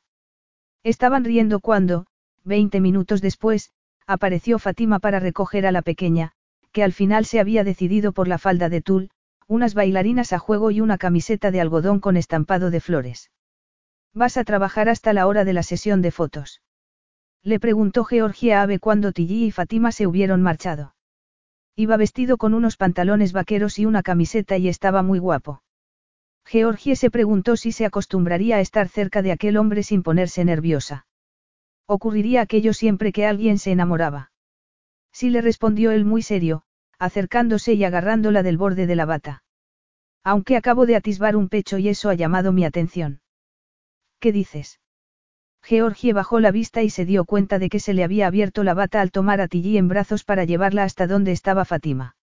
Ave metió la mano por debajo de la suave tela y la acarició. Ella dejó escapar un gemido y se puso de puntillas para besarlo. Él profundizó el beso y Georgie no necesitó sentir su erección contra el vientre para saber que estaba excitado. Ave le quitó la bata, que cayó al suelo, y la dejó en braguitas. Georgie arqueó la espalda hacia él, que la agarró por el trasero, apretándola contra su cuerpo, ayudándola a abrazarlo con las piernas por la cintura. Se comunicaban sin palabras, con breves caricias, y Georgie entendió lo que Ave quería mientras la llevaba en volandas a la habitación y la tumbaba en la cama. Aturdida por el deseo, Georgie vio cómo Ave se arrodillaba ante ella, le quitaba la ropa interior y fijaba toda su atención en el triángulo oscuro que había entre sus muslos. Pasó la lengua por él con cuidado y la hizo gemir de nuevo. Devorándola como si se tratase de un delicado y delicioso manjar, hasta que Georgie sintió que se volvía loca de deseo.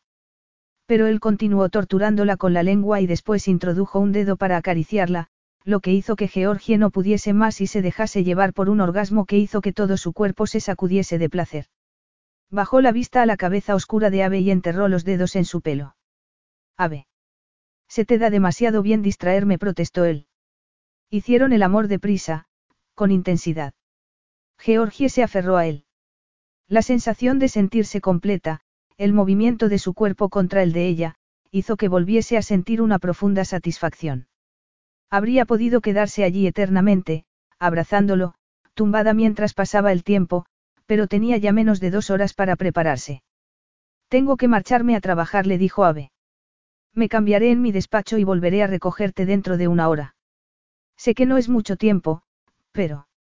Eso es lo que ocurre cuando uno pierde el rumbo. Ni yo mismo habría podido explicarlo mejor.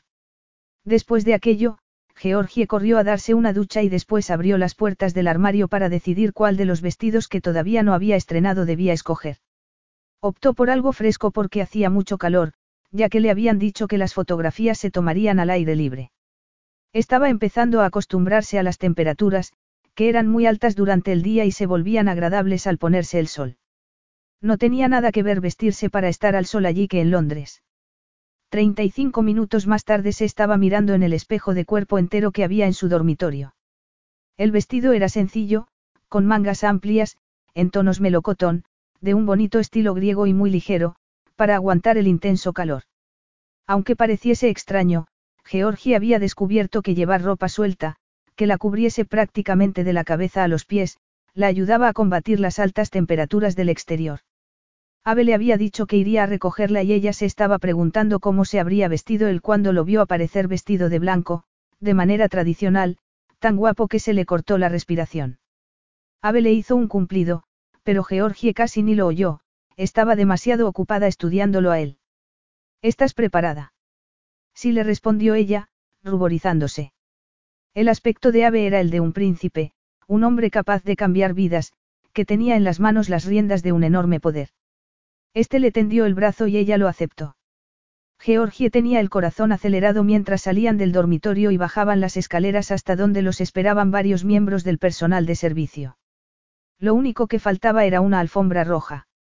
Las puertas principales estaban abiertas y el aire caliente la golpeó mientras salían hasta donde estaban esperándolos los fotógrafos.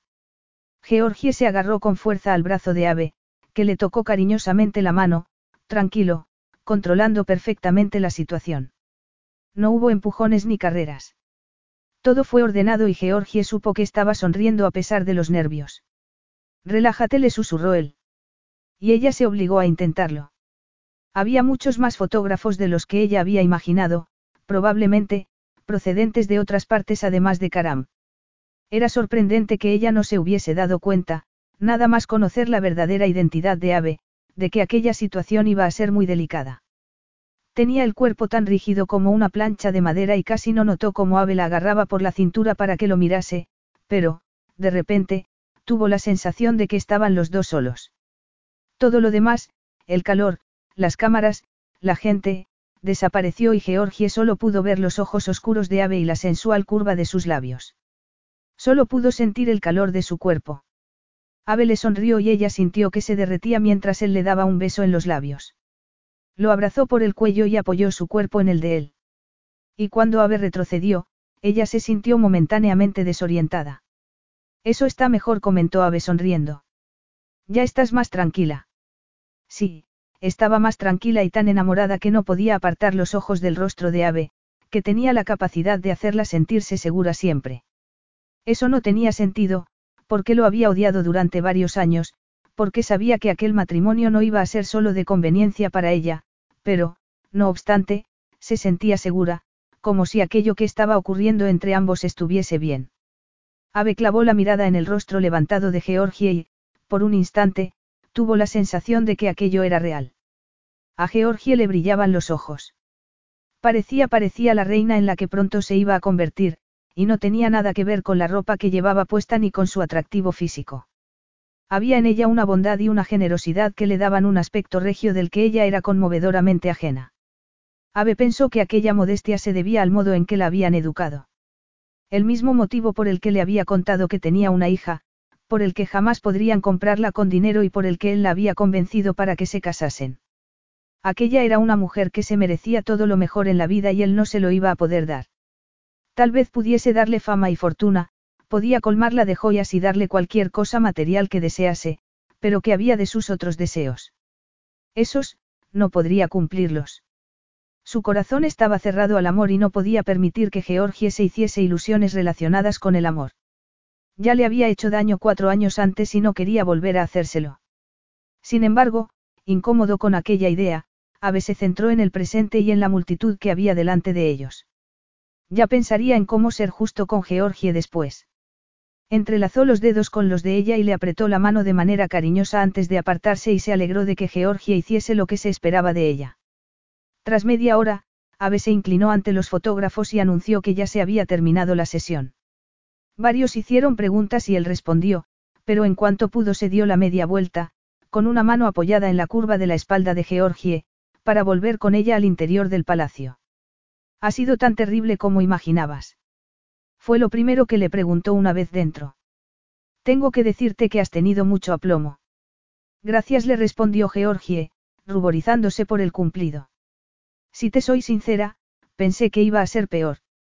Ave se dirigió hacia uno de los salones, uno bastante informal, con vistas a los jardines de la parte trasera de palacio. ¿Cuál es ahora el plan? Le preguntó ella. ¿A qué hora vamos a ir a ver a tu padre? En el salón los esperaba zumo recién hecho y Ave sirvió dos vasos. Había sido una buena mañana y no quería estropearla, así que no quiso hablar de lo que había creído ver en su mirada. Se dijo que ya le había dicho a Georgie que el amor no formaba parte de la ecuación, que no tenía sentido volver a tocar el tema. Además, la idea de poder hacerle daño le dolía a él, tanto, que decidió estar en silencio. Antes tengo que ir a cambiarme, respondió. Esta ropa me agobia, aunque sea muy amplia. De acuerdo, le respondió Georgie sonriendo. Ave le había dado un vaso de refrescante zumo y después se había apartado de ella. ¿Eran imaginaciones suyas o estaba más distante después de la sesión fotográfica? Georgie decidió no darle demasiadas vueltas a todo. Se dijo que la sesión de fotos había sido divertida, que no había habido preguntas incómodas y que todo el mundo se había mostrado encantado con la idea de que el príncipe se fuese a casar, fuese padre, de que hubiese recuperado aquel amor del pasado. Por casualidad. Y Ave no lo había negado. Me temo que, a partir de ahora, vas a tener una vida todavía más ajetreada. ¿Qué quieres decir? Fiestas, eventos, compromisos sociales tenemos uno pasado mañana. Nada demasiado formal, pero será una buena oportunidad para que conozcas a algunas de las personas con las que vas a tener que socializar. Georgie sonrió e intentó seguir tranquila. ¿De qué iba a preocuparse? ¿Acaso no iba a estar Ave siempre a su lado? Capítulo 9. Tilly estaba dando vueltas por la habitación, solo vestida a medias, fingiendo que era una pirata de uno de los cuentos que Ave le leía por las noches. Y Georgie necesitaba terminar de prepararla para ir a la fiesta de la que Ave le había hablado un par de días antes. Lo había visto muy poco desde entonces porque había estado de viaje en el extranjero, pero habían hablado y, al parecer, aquel evento informal era una fiesta de compromiso de la que sería anfitrión su padre. Se ha organizado de un día para otro, le había explicado en la noche anterior, después de la sesión de fotos, y mi padre está muy emocionado con ella. Yo intenté convencerlo de que esperase un poco, pero no me hizo caso. Así que tanto Tilly como ella tenían que prepararse para ir al palacio del padre de Ave, y este iría directamente allí desde el aeropuerto. Georgie tenía muchas ganas de verlo. Tenía la sensación de que llevaba varios meses, años, fuera. Había escogido cuidadosamente la ropa que iba a ponerse, sabiendo lo que se esperaba de ella, pero también lo que le gustaba, y se había decidido por un vestido color burdeos que le sentaba como un guante, pero que era bastante decente, ya que llevaba varias capas de seda rosa, casi transparente, por encima. Dos semanas antes habría estado hecha un manojo de nervios, pero todo había cambiado desde entonces. Tomó a Tilly, le dio besos, le hizo cosquillas y la llevó hasta el cuarto de baño, donde la metió en la bañera con varios juguetes y sus sales de baño favoritas. Charlaron, cantaron y jugaron mientras Georgie pensaba en cómo le había cambiado la vida. Ya no sentía el miedo y la confusión que la habían invadido al llegar a Karam, sino una satisfacción que jamás había imaginado. No se sentía como una extraña, sino como alguien a quien habían acogido en un país que no era el suyo. Había tenido que confiar en Ave, que la había ayudado en cada paso de aquel camino. Por ese motivo, no era de sorprender que se le dibujase una sonrisa en el rostro cada vez que pensaba en él. Juntos formaban la pareja perfecta, tanto dentro como fuera de la cama. Aunque él no le hiciese declaraciones de amor. No era su estilo. Pero Georgie sabía que le importaba tanto como él a ella, fuese consciente o no. Y tenía la esperanza de que los dos días que habían estado separados hubiesen despertado algún sentimiento en él. La habría echado de menos. Si había mostrado interés por saber cómo pasaba el tiempo en su ausencia y le había dicho que hiciese los cambios que quisiera en la casa de la playa. De momento, seguían viviendo en palacio, pero se mudarían en cuanto estuviesen casados. Tilly echaría de menos la enorme sala de juegos, pero tendría piscina y podrían dar paseos por la playa al atardecer. Consiguió ponerle a la pequeña un vestido discreto y unas sandalias, y Fátima se la llevó para darle la cena. Como todavía faltaba una hora para salir, Georgie se dio un baño, se maquilló y se vistió. Se puso unas sandalias y esperó a que fuese la hora a la que Sid, el conductor de ave, iba a llevarlas al palacio del padre de este. Se sentía bien. Emocionada. Como una mujer enamorada que ya casi no oía la vocecilla que le advertía que no se hiciese ilusiones. Cuando llegaron al palacio del padre de Ave, Tilly se encontró con varios niños a los que conocía ya y se mostró encantada. Según el protocolo, los niños tendrían que estar allí un rato, para que los adultos los vieran, y después serían llevados a una habitación aparte, donde estarían supervisados hasta que, uno a uno, se fuesen durmiendo. Esperaron ante las puertas que daban al salón en el que tenía lugar la fiesta y, entonces, las puertas se abrieron y Tilly echó a correr, pero al ver a tantas personas que la miraban al otro lado, se dio la vuelta y alargó las manos para que Georgie la tomase en brazos. Y así fue como Georgie entró en el salón, rodeada de personas, con uno de los miembros del servicio guiándola hasta donde estaba Ave, con Tilly agarrada del cuello, sin dejar de llorar, estropeando la elegante entrada que ella había imaginado. Tuvo que pararse a saludar a varias personas que conocía ya y, cuando por fin consiguió que Tilly quisiese bajar al suelo y se alisó el vestido, levantó la vista y vio a Ave, al fondo del salón, con una copa en la mano, rodeado de hombres vestidos de manera muy elegante. Ave la miró a los ojos y ella sintió que se le aceleraba el corazón, sonrió y empezó a avanzar hacia él. Ave pidió disculpas y se dirigió hacia donde estaba Georgie, que estaba preciosa. Al verla entrar con Tilly en brazos, ejerciendo su papel de madre, él se había sentido orgulloso de ella. Había tenido varios días para pensar y había vuelto a llegar a la conclusión de que no debía alentar falsas esperanzas, que lo suyo era solo buen sexo, amistad y adoración por su hija. He intentado llamarte, le dijo en cuanto la tuvo al lado, para avisarte de que ya había llegado. Se me ha olvidado el teléfono en casa, admitió ella. Le decepcionó que Ave no le dijese nada del vestido ni de su aspecto, pero pensó que estaría cansado después del viaje. ¿Conoces el protocolo para esta noche? Supongo que sí. Te he mandado un correo electrónico esta mañana.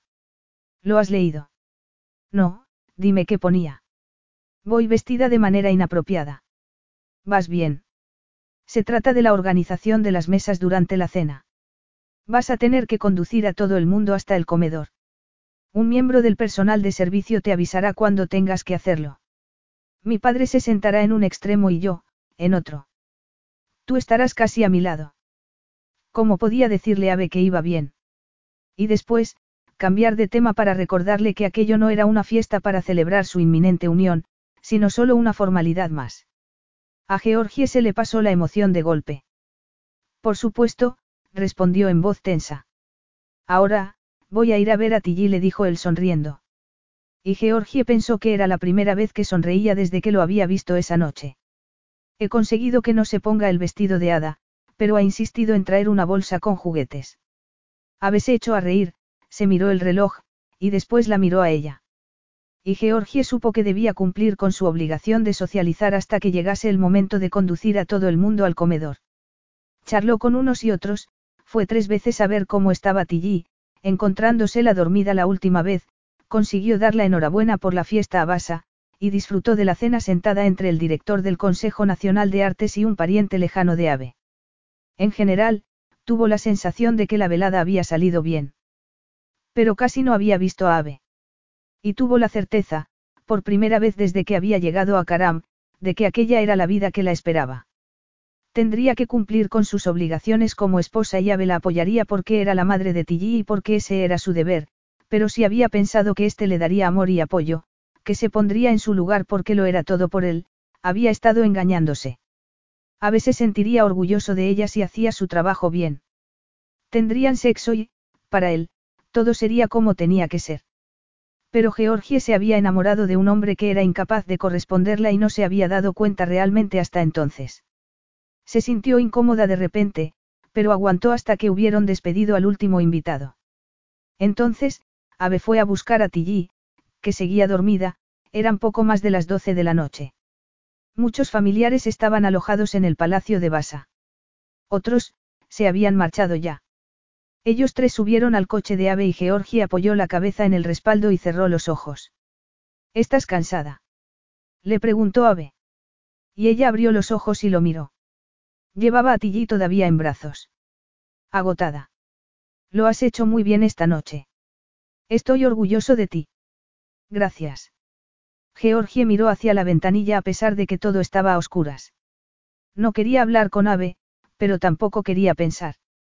No quería dejarse llevar por el dolor que le había causado el que Ave la hubiese ignorado prácticamente durante toda la velada.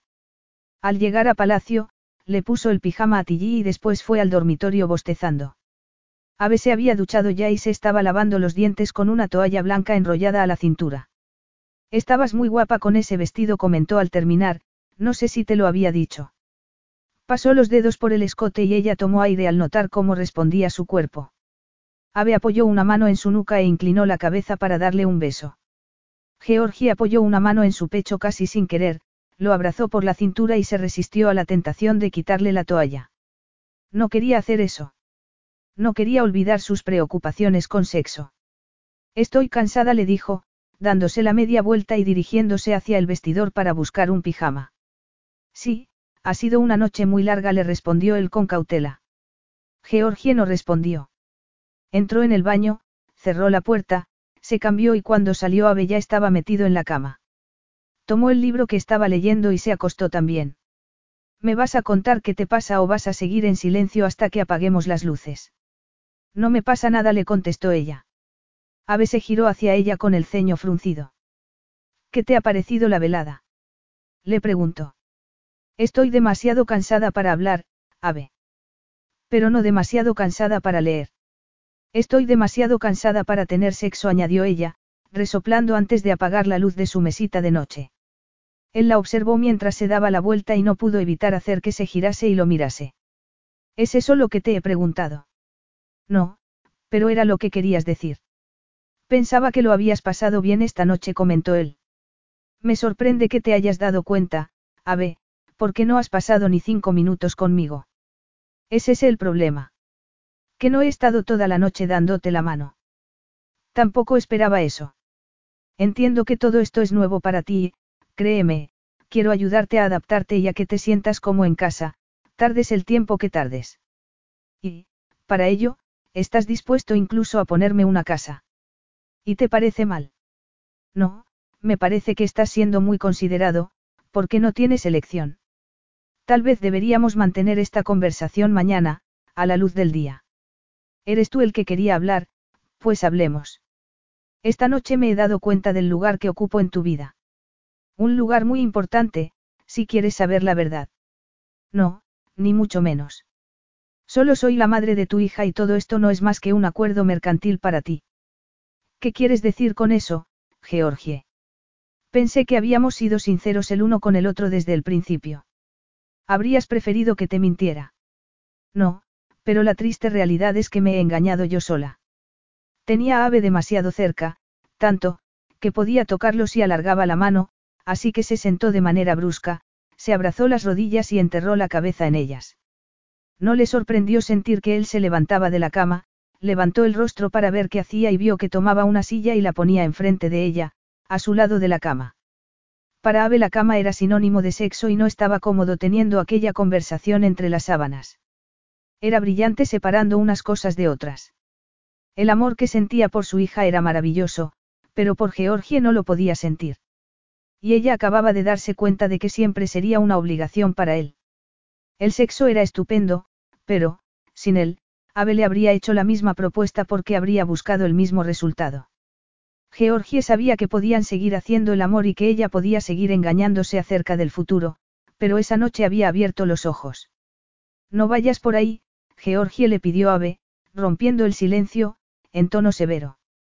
Me lo he pasado bien esta noche, le dijo ella en voz baja, sin ver la expresión de su rostro porque la habitación estaba a oscuras, pero sintiendo que estaba alerta. Todo el mundo ha sido muy agradable.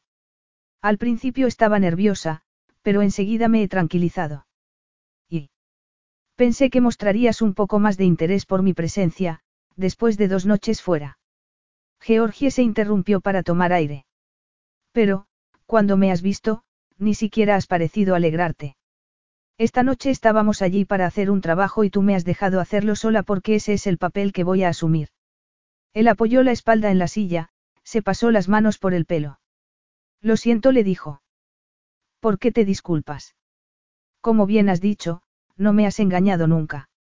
Lo cierto es que yo me enamoré de ti hace cuatro años en Ibiza y he seguido enamorada de ti. No. No imaginas cómo me sentí cuando averigüé que te habías marchado sin avisarme. Sí, lo sé. Me lo has dicho muchas veces, pero por mucho que te pida perdón, no cambia lo que ocurrió. Lo sé. Lo único que digo, Abe, es que yo pensé que todo el dolor que sentí entonces me protegería contra ti, pero esta noche me he dado cuenta de que lo que siento no está bien porque yo para ti solo voy a ser siempre una obligación que debes cumplir. Eso no es verdad. Entonces, dime que soy para ti. Al parecer, no lo que te gustaría ser. No te preocupes, voy a seguir adelante con nuestro acuerdo porque tienes razón. En la vida hay que hacer sacrificios y los hijos no tienen por qué pagar por los errores de sus padres. También sé lo mucho que quieres a Tilly, cómo te has esforzado en ganarte su confianza y, sobre todo, sé que Tilly te adora, pero... Georgie estaba sudando, sabía que lo que iba a decir a continuación cambiaría el curso de su vida para siempre. No quiero más sexo, Ave. A partir de ahora, nuestra relación va a tener que cambiar, le dijo con voz serena, calmada, sintiéndose orgullosa de ella misma. Él se inclinó hacia adelante, hacia ella, pero Georgie levantó una mano para evitar que hablase.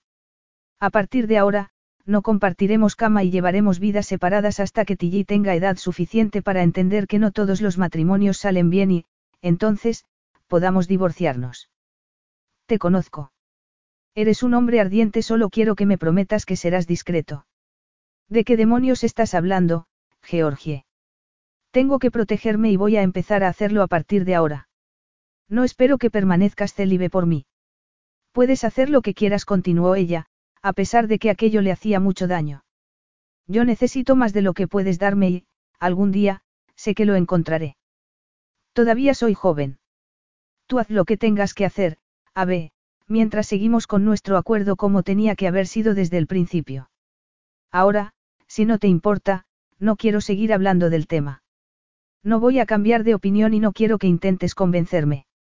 Me voy a dormir y mañana mañana será otro día. Capítulo 10. A Abe todo le había parecido muy sencillo. Era consciente de que sus vivencias le habían hecho pensar que un matrimonio de conveniencia le parecía bien porque con él no pondría en riesgo su corazón. Así que había convencido a Georgie para que aceptase basándose en la química que había entre ambos. Había sido sincero con ella desde el principio y cuando había sospechado que ella podía empezar a querer más, había intentado retirarse, por el bien de ambos. En esos momentos eran las tres de la madrugada y estaba a oscuras en su despacho, intentando asumir que Georgie lo había echado del dormitorio. Él se había puesto unos pantalones de chándal y una camiseta y así seguía, con los pies apoyados en el escritorio y el sillón reclinado hacia atrás, mirando hacia la oscuridad que se extendía más allá de los ventanales. Georgie quería más. Quería amor. Y él ya le había advertido que no podía dárselo. Él no podía amar a nadie, salvo a su hija. Y Georgie le había propuesto una solución práctica. Iban a casarse, como tenían planeado, pero no tendrían más sexo. Tal vez eso fuese una buena decisión. Le había dicho que era libre para tener sexo con quisiese, pero a él no le gustaba la idea y no sabía por qué. Se puso de pie y volvió corriendo a su dormitorio porque aquella conversación no había terminado. Georgie estaba decidida a quedarse dormida. Había dicho lo que quería decir y sabía que había hecho lo correcto, pero no entendía por qué no se sentía tranquila. Le había dado permiso a Ave para acostarse con otras mujeres. No sabía cómo iba a gestionar aquello, pero no había tenido elección. En vez de darle vueltas al tema, se había puesto a leer, pero no había conseguido concentrarse, solo había podido pensar, pensar, pensar. Por fin se había quedado dormida así que, cuando oyó que la puerta del dormitorio se abría, tardó un par de segundos en darse cuenta de que Ave había vuelto. Sé que estás despierta, Georgie, le dijo él, acercándose a la cama. No quiero hablar más del tema, Ave le respondió ella. Ya he dicho todo lo que tenía que decir. Dime cómo sabes que no estoy aquí por ti. No estás aquí por mí como yo quiero que estés. Quiero amor, Ave, me lo merezco. Me has dicho que puedo ser libre, le dijo Ave en tono enfadado, pero no se me ocurre nada peor. Pues lo siento mucho, pero conmigo no vas a volver a acostarte. No tenía que haber ocurrido jamás. Fui débil. No hay nada de malo en que dos adultos disfruten el uno del otro en la cama. Si lo hay cuando uno de los dos quiere más. Tal vez los dos quieran más, murmuró él. ¿Qué estás intentando decirme? Le preguntó Georgie directamente. Si piensas que vas a poder convencerme para que volvamos a dormir juntos, no va a funcionar. Necesito protegerme, Ave, y esta es la única manera de hacerlo. Ese ha sido siempre mi deseo, le aseguró él. Protegerte. Ave sacudió la cabeza y luego la miró a los ojos. Quería protegerte, de mí. Pensé que no podía amarte como tú necesitabas que te amase. Había aprendido de niño, con la muerte de mi madre, que amar también significa sufrir. No tiene por qué ser así, pero es imposible convencerte de lo contrario. Yo también perdí a mi madre de niña, recuerdas. Pero no permití que eso afectase al resto de mi vida. Lo sé. Supongo que también pensé que, si algún día tenía que ser responsable de Karam, no podía haber en mi vida distracciones, como le ocurrió a mi padre. Lo que nos lleva al mismo punto de partida, Ave. Lo nuestro se ha terminado. Formaremos un frente unido por el bien de Tilly, pero viviremos separados. No puedo. Lo siento. Cuando tuve que volver a Karam y asumir el puesto de mi padre, supe que algún día tendría que casarme, pero no conseguí hacerme a la idea, nadie me parecía bien. No me di cuenta entonces de que era porque tú habías puesto el listón muy alto, Georgie. ¿Y por qué no intentaste ponerte en contacto conmigo entonces? Le preguntó ella. ¿Por qué? Echando la vista atrás, creo que fue uno de los mayores errores de mi vida. Y no por ti, sino por ti. Porque durante esas tres semanas que pasamos juntos en Ibiza me enamoré de ti y después no conseguí recuperarme. Pero mi vida era tan frenética aquí, que casi no tenía tiempo para dormir, mucho menos para pensar. Georgie contuvo la respiración. Había dicho a Ave que se había enamorado de ella. O se lo había imaginado ella. Nunca pensé que me casaría por amor, nunca he querido dejarme llevar por mis emociones, pero no quiero un matrimonio de conveniencia contigo. Quiero que nos casemos por los motivos en los que tú siempre has creído. Y espero que todavía sigas creyendo en ellos. Ave, le dijo ella sonriendo, casi riendo, alargando los brazos hacia él, sin molestarse en contener las lágrimas. Sí, te amo con todo mi corazón y voy a amarte siempre. Ibiza. El sol. El mar, los cielos color turquesa sobre sus cabezas y, en esa ocasión, nada de hoteles baratos ni playas llenas de gente, aunque había querido volver con Ave al lugar en el que se habían conocido, a aquel pequeño hotel con su restaurante abarrotado, el hotel que le había cambiado la vida para siempre. Al fin y al cabo, habían decidido ir allí de luna de miel para visitar con nostalgia el lugar en el que se habían enamorado. En esos momentos, miró hacia la piscina en la que Ave estaba jugando con Tilly mientras el sol se ponía en el horizonte. Enseguida entrarían en la casa, un lugar muy lujoso al que también habían llevado a Fátima para que se ocupase de la pequeña. Sonrió, se miró el anillo que brillaba en su mano y pensó que su vida no podía ser más perfecta. O tal vez sí.